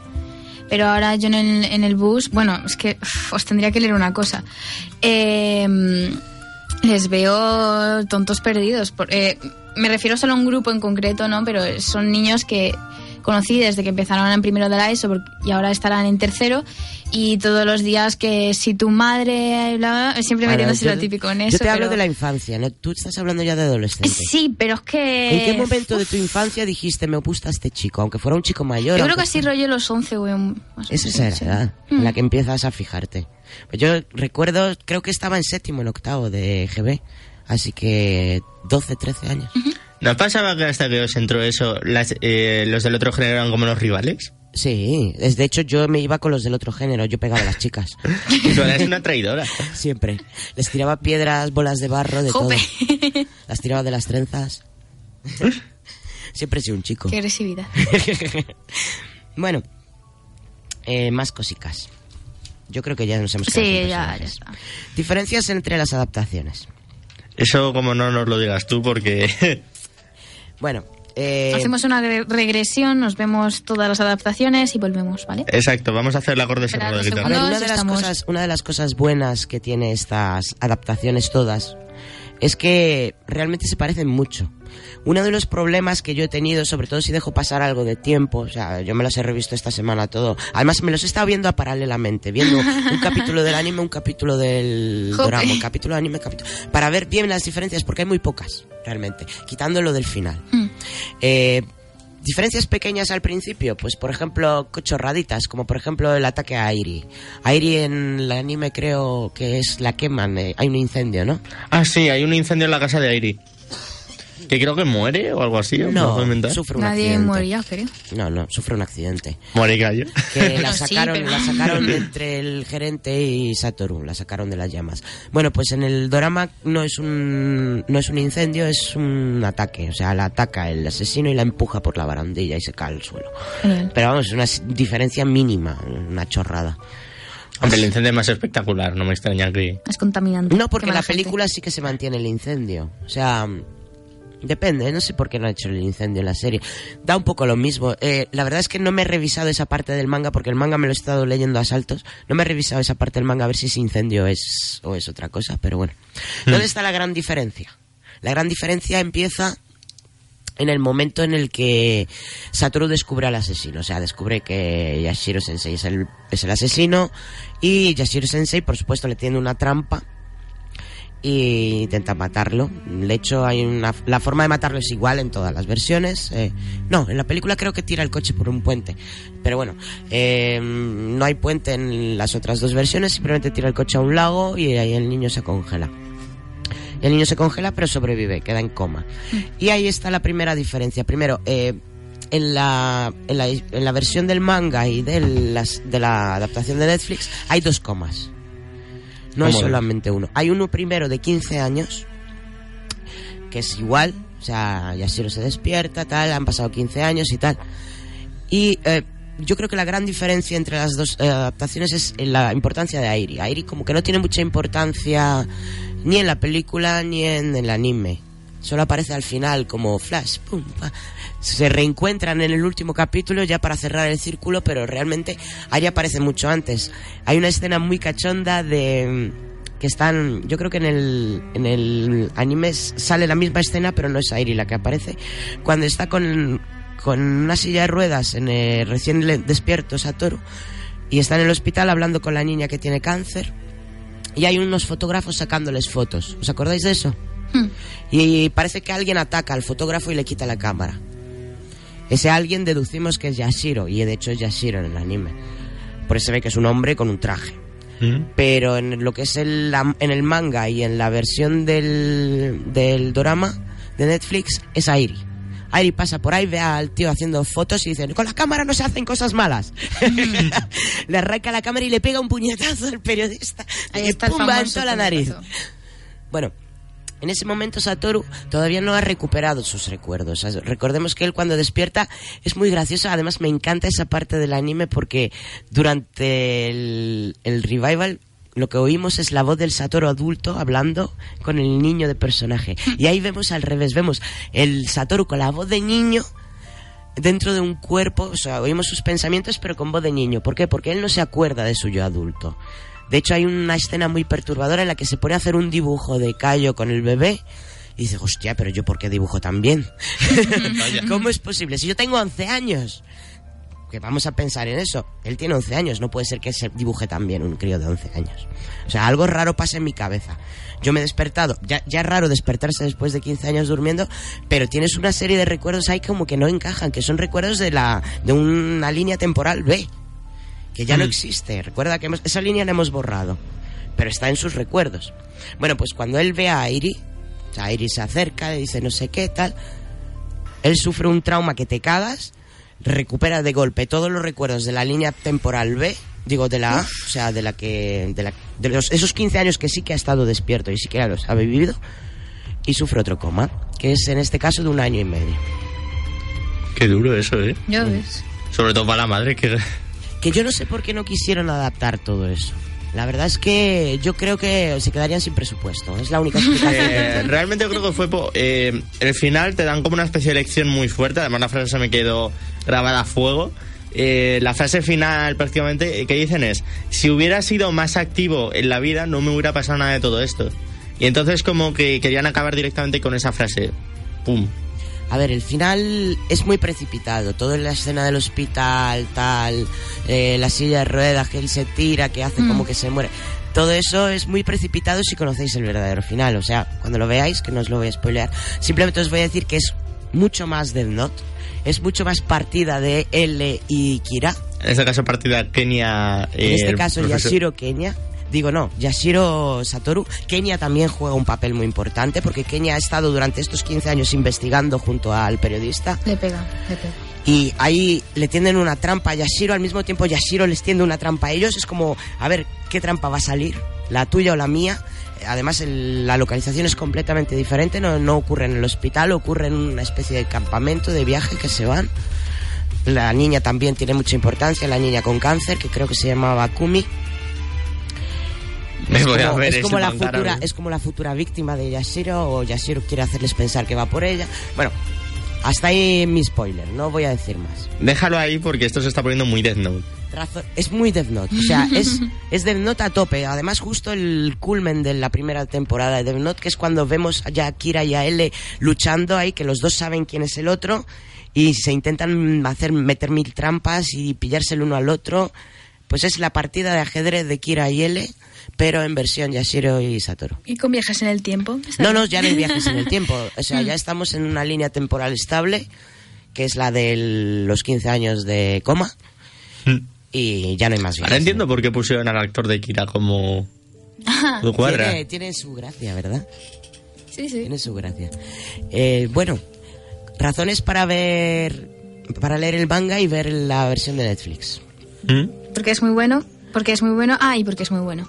Primero, Vamos Son con las razones, vamos con las razones argumentales. Las razones argumentales son que os vais a ver esa parte del argumento que yo no creo, a, ver, a, a mí el final del anime me encantó, me gustó Mm. muchísimo. Pero yo creo que podían haberlo hecho el original, o sea, igual les pareció demasiado lío porque es un poco lioso al final, como que no te enteras muy bien qué coño está pasando, pero esa es la misma sensación que tienes en Death Note, que no sabes muy bien qué está pasando hasta que no te lo explican. Y eso. Ahí es donde está la grandeza de un thriller que ni siquiera... Claro, Ahí claro. se vuelve thriller thriller. O sea, que se vuelva tan enrevesado que ni siquiera una persona que está viendo lo que están tramando los otros dos ni siquiera se entere realmente lo que están tramando. Otro de los motivos por los que hay que leer el manga o ver la versión de Netflix, que son prácticamente iguales, es para conocer a Yashiro. O sea, Yashiro tiene un motivo para ser lo que es. Tiene un pasado. No voy a explicar. Hombre, cuál. anime es verdad que Lo deja del, entrever que lo tenía del algún trauma. hámster, lo del hámster, mm, creo que lo menciona en el manga, pero no tiene tanta importancia. Hmm. O sea, no es el hámster la razón, ¿vale? Me alegro de que el- un hámster no sea la razón por la que mate niños. Todo empezó el holocausto con un hámster. Sí. que tiene, tiene que ver el hámster con, con Satoru mucho. Porque es el super- super- su- superviviente. Por eso, de hecho, le llama. Eh, Yashiro llama a Satoru como, como el hámster. Dice, Mm. Tú eres mi nombre de hámster, inserto aquí. No me acuerdo el nombre. Mm, pero bueno, eh, pues eso. Lo del hámster sale, pero no es tan importante. Tiene, tiene otro motivo. Y es un motivo muy turbio. Muy, muy turbio. Muy turbio. O sea, asquerosamente turbio. Me estás dando miedo, ¿eh? Me da mucha grimilla el motivo. Para que tú digas que algo te da grima, es que... Bueno, eh, también por la personalidad de Yashiro, que Yashiro también es un psicópata. O sea, como Algo, decía- algo se olía. Como decía el, eh, este personaje tan maravilloso de Anthony Hopkins en El silencio de los corderos, a ver, no hay por qué explicar el mal, el mal es el mal y punto. O sea, no hay que justificar a un psicópata. Soy malo porque sí, no es por mi infancia ni por mi tal. O sea, Yashiro tiene una justificación, pero no. También tiene su carácter, es una mezcla de ambas cosas. Y la mezcla de su carácter, yo no sé si te has fijado, Andrea, porque es. eh, se ve muy mucho lo, inter- lo interesante de su carácter cuando habla de, la- de los hilos de la araña. Eso de los hilos de la araña, tú has leído a Kutagawa, ¿no?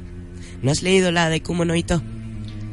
No, no me suena ahora mismo, la verdad. Es un cuento de Akutagawa del que, del que hablamos, de hecho, cuando estuvimos hablando de la- del anime este que adaptaba... Creo que fue en nuestro programa de literatura japonesa, que hablábamos de una serie de anime que adaptaba obras literarias. Hmm. Que era, no sé qué, las novelas azules o algo así. Ya no me acuerdo del nombre. Bueno, pues una de las adaptaciones es la de Ryonosuke Akutagawa del hilo de la araña. ¿Y de qué habla del hilo de la, el hilo de la araña? Que tú puedes ser todo lo hijo puta que, que quieras, que con una buena acción es posible que te salves. Pero no siempre te puedes... Parece que te vas a salvar, pero luego el hilo de la araña es algo muy fino y se puede partir. Sí, los de la... Es verdad. Y todo el- cómo han encajado todo esta tema, todo este tema de la metáfora de los hilos de la araña es fantástico, es maravilloso. Y bueno, algo que añadir, chicos. Para las razones. No, eh, algo que añadir hasta este punto porque ya voy a poner música. No sé, yo tengo unas cuantas apuntes, pero... Si quieres dejarlas para el debate, Sí, porque vamos a hablar de, bueno, vamos a hablar de cosas que tienen que ver, pero Mm. Yo voy a decir mi conclusión que es que verosla. bueno, eso lo vamos a repetir. Veroslas.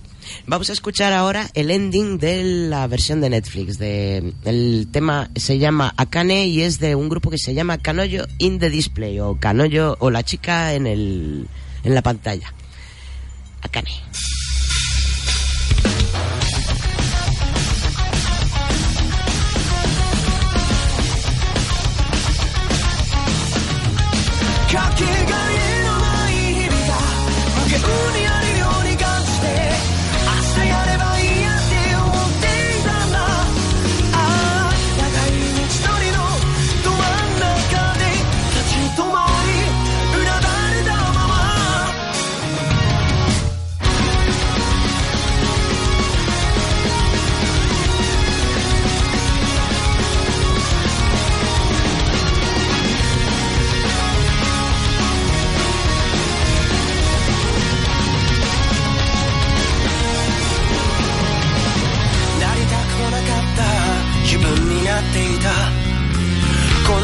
じゃなかった。言い訳は腐るほどしてきた。かっこ悪い自分を成り上げ開き直って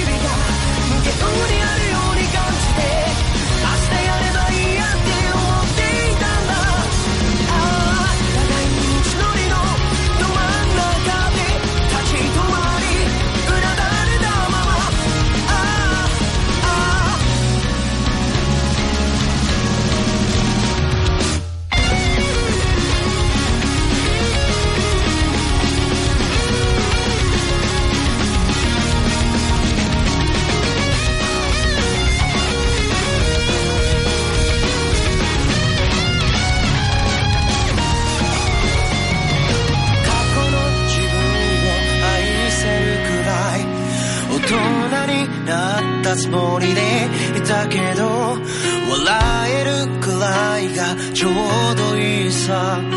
今だけが全てなんかじゃない。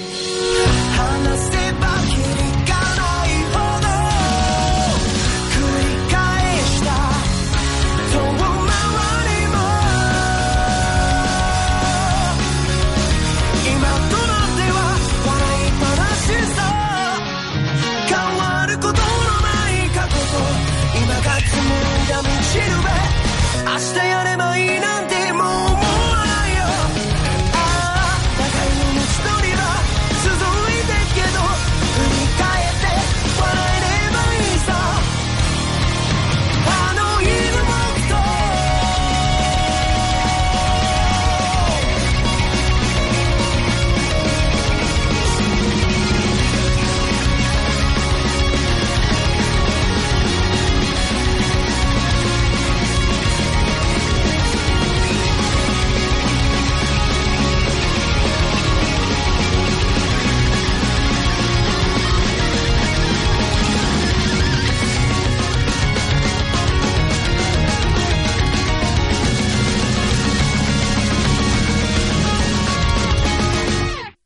...107.5... La próxima tortura, Kernel Panic. Y bueno, voy a hacer un inciso de Mundo Fandom. Bueno, primero de- deciros mis vergüenzas. No he preparado Mundo Fandom esta semana. No he preparado Mundo Fandom, pero acabo de descubrir algo mirando eh, fanfiction.net que me ha perturbado un poco y quiero decirlo en Un fanfic con el profesor. Sí. No. Sí. Yo pensando que no podía haber yaoi de esto y sí que hay ¿Ya yaoi. hoy con quién? Yashiro y Satoru. Ay, Dios mío. ¿Con sentido? No lo sé, pero tiene buena pinta, ¿eh? Hombre, lo cierto es que le pegaría que fuera también. A ver, tenemos eh, un total de 1, 2, 3, 4, 5, Qué fuerte. 6, 7, 8, 9 fanfics en español, solo hay muy poquitos, de, de Erased. Buscarlo por Erased en fanfiction.net. Eh, la gran mayoría son, pues eso, pues tenemos aquí a Satoru y Airi. Casi Mm, lo típico. Satoru y Airi. Hay uno de Satoru Hinazuki, o sea, con Kayo.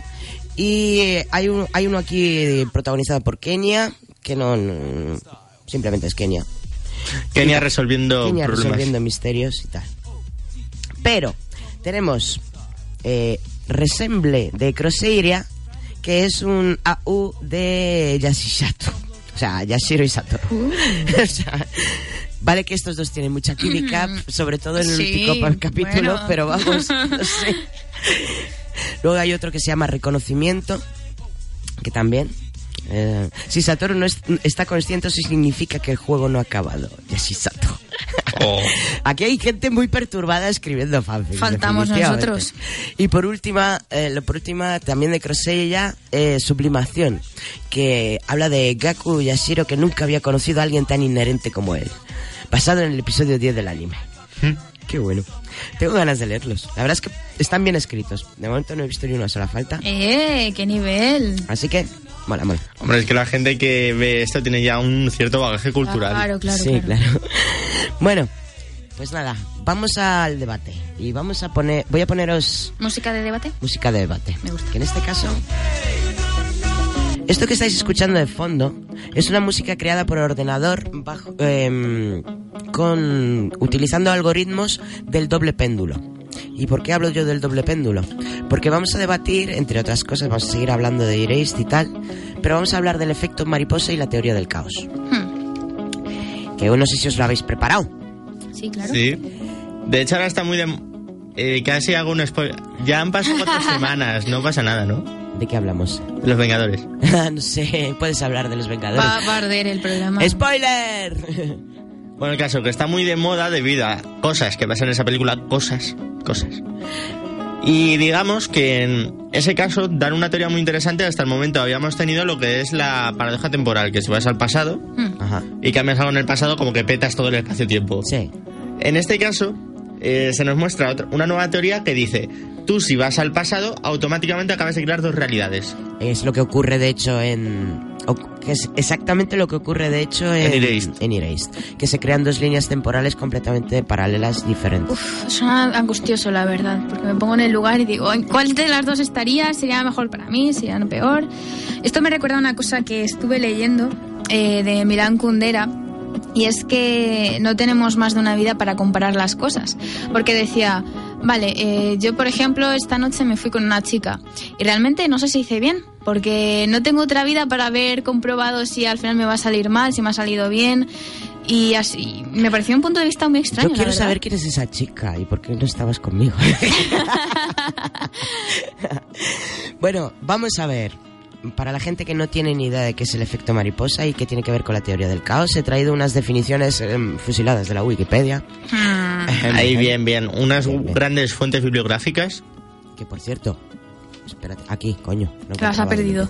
Sí, aquí está, aquí está, aquí está. Es Wikipedia, Bien, se- efecto mariposa. Según el efecto mariposa, dadas unas circunstancias peculiares del tiempo y condiciones iniciales de un determinado sistema dinámico caótico, más concretamente con dependencia sensitiva de las condiciones iniciales, cualquier pequeña discrepancia entre dos situaciones con una variación pequeña de los datos iniciales, cabe resaltar sin duda alguna y sin explicación científica, acabará dando lugar a situaciones donde ambos sistemas evolucionen en ciertos aspectos de forma completamente diferente.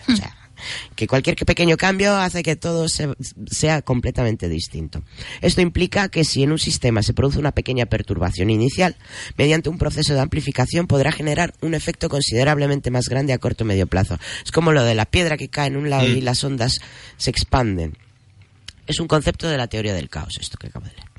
En el ejemplo particular eh, propuesto por Edward Norton Lawrence, el efecto mariposa, si se parte de dos mundos o situaciones globales casi idénticas, pero en uno de ellos hay una mariposa aleteando y en el otro no, a largo plazo el mundo con la mariposa y el mundo sin ella, eh, y el mundo sin la mariposa acabarán siendo completamente diferentes. En uno de ellos puede producirse a gran distancia un tornado y en el otro no suceder nada en absoluto. La relación entre el aleteo de una mariposa con acontecimientos remotos puede ya verse sugerida en un antiguo proverbio chino que dice el leve aleteo de las alas de una mariposa se puede sentir al otro lado del mundo. En cambio, la teoría del caos es una teoría puramente matemática, bueno, matemática, física y de otras ciencias como la biología, meteorología, economía, entre otras. Esto ya sé si has estudiado tú en Todavía no, porque eso sé por dónde va a ir, que creo que es de teoría de juegos, eso es un nivel dios de matemáticas. Sí, sí. Este trata de ciertos tipos de sistemas complejos y dinámicos, no lineales muy sensibles a las variaciones en las condiciones iniciales. Pequeñas variaciones en dichas condiciones iniciales pueden implicar grandes diferencias en el comportamiento futuro, imposibilitando totalmente la predicción a largo plazo. Esto sucede aunque estos sistemas sean en rigor deterministas, es decir, su comportamiento puede ser completamente determinado conociendo sus condiciones iniciales. La teoría del caos explica que el resultado de algo depende de distintas variables y que es imposible de predecir. Por ejemplo, si colocamos un huevo en la cúspide de una pirámide no sabremos nunca hacia dónde caerá. Bueno, esto yo no sé si habéis visto lo de los péndulos alguna vez. Eh, no. Es mm, como una mani- manifestación gráfica de, de esto que os estoy contando. ¿Estás hablando de una función de onda? Eh, no, imaginaros un péndulo. ¿Qué es un péndulo? Un péndulo va haciendo como un arco y describiendo siempre el mismo arco. Ahora, coge, un puen- coge otro péndulo y átalo al primer péndulo. si tú ves, lo, lo empiezas a menear, vas a ver que ese segundo péndulo, al, al, al describir pequeñas variaciones en su, en su mundo, nunca va a crear el mismo arco.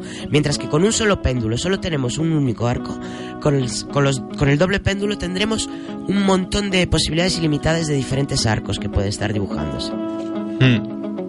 A ver, eso realmente tiene mucho sentido por un simple hecho. Y es que una trayectoria sola es siempre predecible. Pero si tú le metes dos trayectorias que siempre siguen un mismo ritmo, lo que va a pasar es que estas dos se van a entrelazar y van a tender al caos. Lo tienes que ver visualmente, o sea, esto visualmente si lo ves en un vídeo o algo así, porque están, hay hechos vídeos mm, con la animación de los dos péndulos, lo, te acabas dando cuenta de que es que realmente el doble péndulo nunca puedes predecir qué tipo de dibujo va a dibujar, o sea, qué tipo de arco va a dibujar. Bueno, yo tengo una visión mucho más filo- que quería traer más filosófica y dejaros la científica a vosotros. No, esto es mucho, si mucho de filosofía, sí. ¿eh? O sea... Eh, quería empezar diciendo que mm, lo que en primer lugar podemos aprender de la serie es que aunque nos gustaría ir al pasado para cambiar las cosas, no, n- es un hecho que no podemos hacerlo. Entonces, lo primero que tenemos que es aceptarlo y tratar de hacer mejor el presente y el futuro que tengamos. Eh, luego quería traer la reflexión de Víctor Frank sobre el pandeterminismo. Y es que al final estoy conociendo a gente que sí que le da mucha importancia al punto de vista mm, del de si existe, existe- un destino o no. Y conocí hace poco una persona que... mm, se, se comía en la cabeza todo el rato continuamente con que eh, el destino, el destino, el destino, que tú no puedes hacer nada, pero esta persona creía Todo que tú no podías hacer nada, que tú no tenías ningún tipo de poder y al final era se, se amargaba. Lo que decía Víctor Frank, que fue un psicólogo muy importante y que estuvo en el Holocaustro, así que sabe de lo que habla, es que el pandeterminismo, es decir, esta, este pensamiento de que todo está destinado, que no, no puedes hacer nada, es el mal del siglo XXI. Y de realmente- todos los siglos, realmente. O Sí. sea, esto yo creo que tiene mucho que ver con la religión también. Porque el que se nos describa que todo está pensado por otra, Sí, totalmente. otra ente Mm. que toma las decisiones por nosotros, Claro, y luego lo relaciona con el nihilismo, de que al final no haces nada. Y claro, entonces eh, Víctor Frank, lo que tiene de lo que os decía del holocausto, es que estuvo allí todos los años, desde que de inicio de la guerra hasta el final. Entonces él vio barbaridades, pero aún así dijo que él sí que creía que tenemos cierta libertad, y no una libertad enorme, pero sí que podía marcar la diferencia, era la de pensamiento, de cómo tomarnos las cosas. Porque él vio cómo las personas reaccionaban, de que perdieron la esperanza y otras que no. Y para él sí que podías elegirlo. Mm, totalmente cierto, cierto, Mm. cierto, cierto. O sea, tú puedes No sé cómo mm, no reaccionar desde el punto de vista de tus acciones, sí. pero sí tomarte a la tremenda o tomarte bien una Mm. determinada situación Claro, que te esté perturbando. Y sobre y todo según nunca cómo te la tomes, no, según cómo te la tomes, aunque no hagas nada en ese momento, eso te va a, te va a cimentar como persona, te vas a convertir Claro. en otra persona. Si te lo tomas a mal, vas a convertirte en un tipo de persona. Si te lo tomas a bien, Hmm. te vas a convertir en otro tipo de persona. Y todos tus actos futuros van a, van a tener esas Claro. doble vía, ese, bueno, doble, triple, cuantiple, hay miles de variables. Entonces sí que tendríamos ese superpoder, pero para el futuro, no hacia el pasado. que Es algo que no debemos olvidar. Bueno, también está, era la teoría de cuerdas la que decía esto de que todo está sucediendo en, en todo, hay todas las posibles Ay, sí. variaciones y están sucediendo paralelamente. O sea, en, en un universo tomas una decisión, en otro tomas otra, en otro otra. otra Ah, otra. la teoría de los universos múltiples. De que, por ejemplo, ahora si yo tengo que decidir entre tirar esta, este papel que tengo aquí o no, ya se están produciendo dos universos, uno en el que lo tiro Bueno, y tú otro en el tíralo, que no. pero a la papelera de reciclaje, por favor. Ahí te he visto. Ahí te he visto. ¿Ves? Y entonces hemos producido un universo en el que la Tierra muere y otro en el que no. Claro, claro. Claro. Jope. Ay, ay. Y Pues así- ojalá estemos en la buena, ¿no? Sí, si haces Sí, un avión de papel, también apunta hacia la papelera de reciclaje. Lo decía el profesor Chema, de verdad. Educado. Nada, nada. Yo simplemente planteo todas las opciones.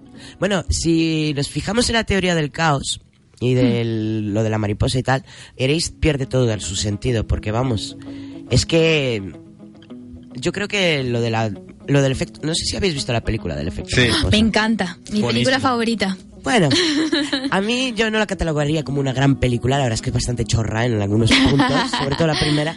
La segunda y la tercera las vi hace muchos años y ni me acuerdo, pero bueno, me acuerdo de la primera, además es que cuando estaba viendo Iréis dije, hostia, esto se parece mucho al Mm. argumento, ¿eh? La verdad que sí. Pero eh, el efecto mariposa sí que es como un- una única vía, un único camino Sí. que tú puedes destruir y cada... Es como, no sé, es muy extraño en el efecto mariposa. Es como que no, no cambies nada, por Dios, porque hagas lo que hagas lo vas a cagar. O sea, Sí. vas a, quédate con la opción menos mala al final de todas las, todos los intentos. Pero bueno, la verdad es que hay muchos, muchos puntos en común con el efecto mariposa y esta serie. Totalmente. Pero esta serie es mucho más positiva, de sí se puede cambiar el pasado y además eh, me gusta que el cambio venga de acciones, pero no tanto de acciones, sino de mentalidades. O Hmm. sea que Satoru ella ha decidido cambiar su mentalidad y por eso ella ha cons- conseguido cambiar las cosas. Sí, sí. Empezar a hacer. Empezar a Ahí hacer... está la cosa.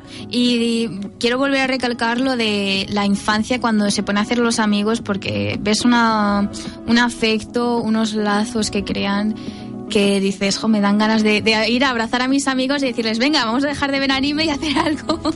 ¿Verdad? Que te hace plantearte Sí, sí. el... Oye, estamos haciendo el idiota con tanta red social y Mm. tanto y, y luego no, no hacemos amistad de carne y hueso. Exacto. No hacemos piña, no vamos a nuestro refugio secreto. Eh, Alex, em, tú que has vivido una época más sin teléfono, ¿notas ese cambio de que la, la amistad... De que, em, quiero decir, ahora estoy viendo a mucha gente que dice, no, es que yo uf, solo tengo un amigo. Y a veces ni eso. ¿Eso pasaba tanto antes? De decir, no le considero amigo. Depende de la persona. Hmm. Depende mucho de la persona. Hay personas más solitarias y otras que no. Digamos que antes se pasaba más tiempo en la calle. Hmm. Eso sí, ahora Pero pasa la se gente, o sea, la gente que nunca ha tenido amigos, esa siempre ha existido. Sí, Sí, yo sí. he pasado. Pero yo he lo veo más esa generalizado. época. O sea, yo he tenido épocas en las que he sido un una mocosa solitaria, otras en las que he tenido mazo de amigos. No sé, supongo que todo el mundo madura y en algún momento determinado decides, oye, pues yo no quiero seguir estando sola, o no me apetece seguir estando sola. También encuentras a la gente adecuada. Sí, claro. Pero al principio, pues bueno, puede que no encajes. Estés solo porque no encajas, como te pasó a ti, Chema. ¿Mm? Que tú estabas solo, pero porque no habías encontrado con quién encajar. Sí, eso es verdad. Pero en el momento en que encuentras a, aunque sea una persona o dos personas, ya. Pero Yo creo que la gente solitaria, en el- ver. cuando, cuando crean lazos, son lazos más fuertes. Sí. también. el caso es que yo, eh, sobre lo que tú decías de sobre si se había generalizado, es cierto que desde el siglo XIX se ha generalizado más. Pero esto es básicamente porque no tenemos una cultura común, si te das cuenta. Sí. Eh, antiguamente todo el mundo, sencillamente, eh, tú no socializabas, tenías que socializar por cojones. Las cosas como son. Ahora ya no, ya no existe una única cultura, ya no existe una única tradición. Y de hecho ahora la mayoría de la gente vive en megaciudades donde no se conocen entre ellos. Claro. Tú en un pueblo de 2.000 habitantes, al final una persona que es muy cerrada se va a terminar abriendo porque le conoce todo el mundo, ¿sabes? Sí, o sí. no. No sé, nosotros vivimos en un pueblo pequeño y la verdad es que no parece un pueblo muchas veces. Exacto. Es que esto no es un pueblo. No es un pueblo. No, pero fíjate, por Tendríamos ejemplo, donde vivimos nosotros, que es mucho más pequeño, Montelar, eh, es, eh, Es una cierto. urbanización. ¿Cuántos, ¿Con cuántos de tus vecinos te sabes el nombre? Claro, claro. A ver, también hay gente que va de vacaciones, ¿no? Pero que yo veo a la gente por la calle y digo, ¿pero de dónde ha salido esta persona?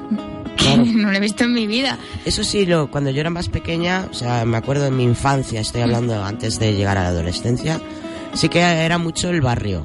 La zona del barrio que tú quedabas con los niños del barrio y Teníais una esa época en la que pegaba a las niñas. común, un barrio. Eso es.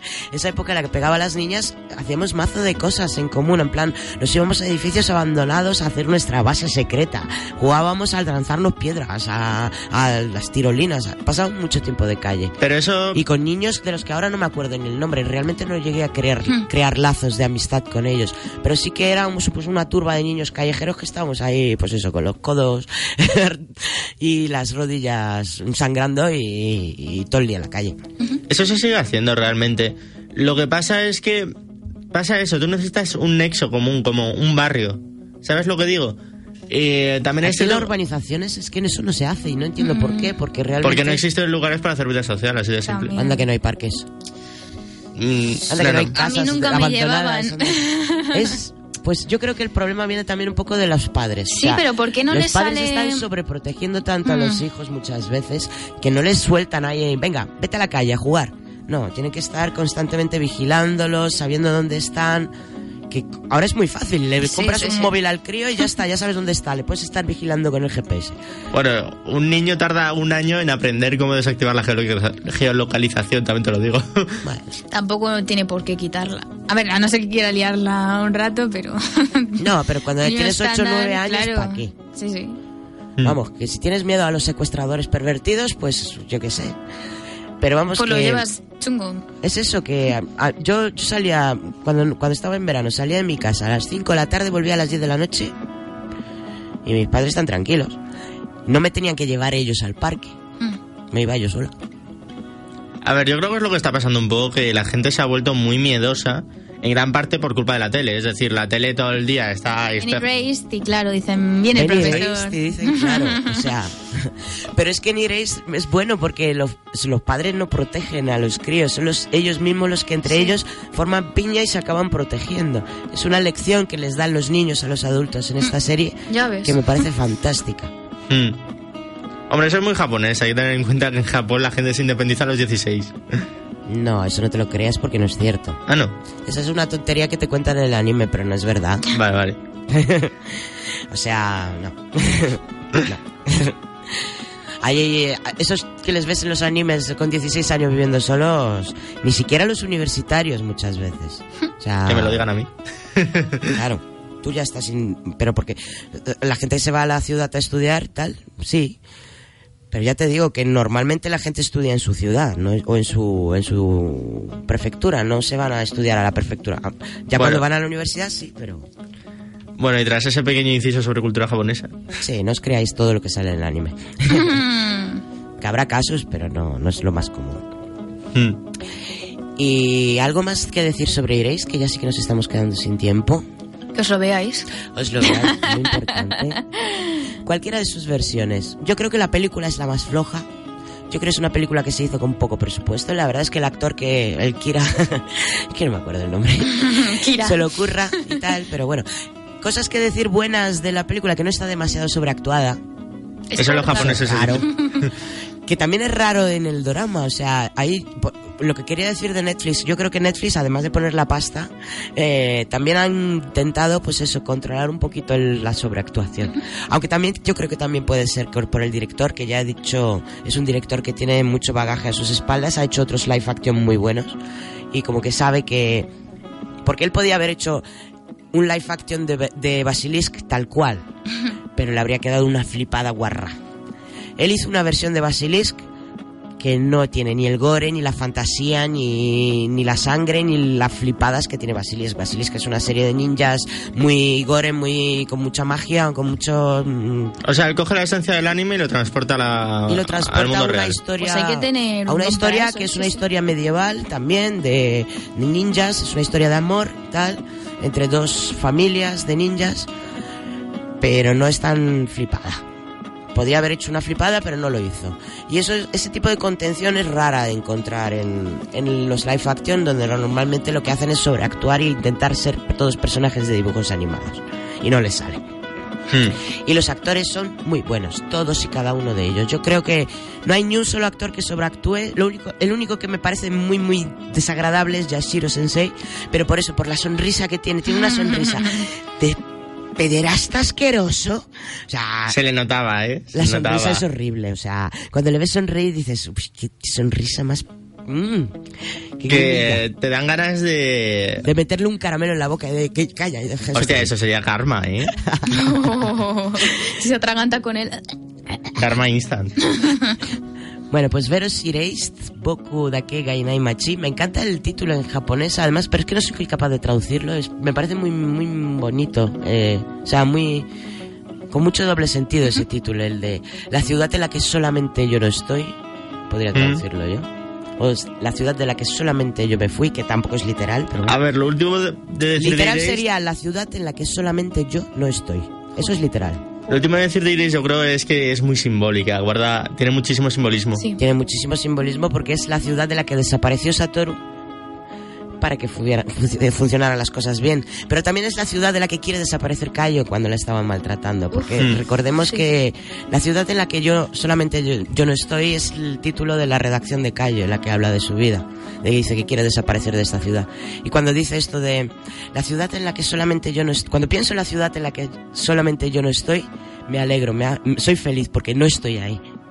Es como, bueno, pelos Muy como happy. escarpias. Pelos como, no, es terrible la redacción de Cayo. Sarcasmo. Bueno, ahora os pondré la, la historia de Monster, a ver, me lo vais a comparar, a ver qué os parece más Vale. tétrico. Si la redacción de Cayo o el cuento del monstruo sin nombre. ah, bueno, re- veros Monster también, por cierto, muy bueno. Y aquí acabamos este programa, vamos a terminar ya con una canción de... con la canción de la película, de la banda sonora de la película, que es de Chisekana y se llama Here, ¿de acuerdo? Por poner algo un poquito de cada, de cada adaptación. Y hasta la semana que viene que hablamos de, creo recordar, lucha libre mexicana. Oh. Así que estará aquí Hakaishin, estará nuestro colega Jorge de México y a ver qué pasa. Hasta la semana que viene, chao chao. Hasta luego.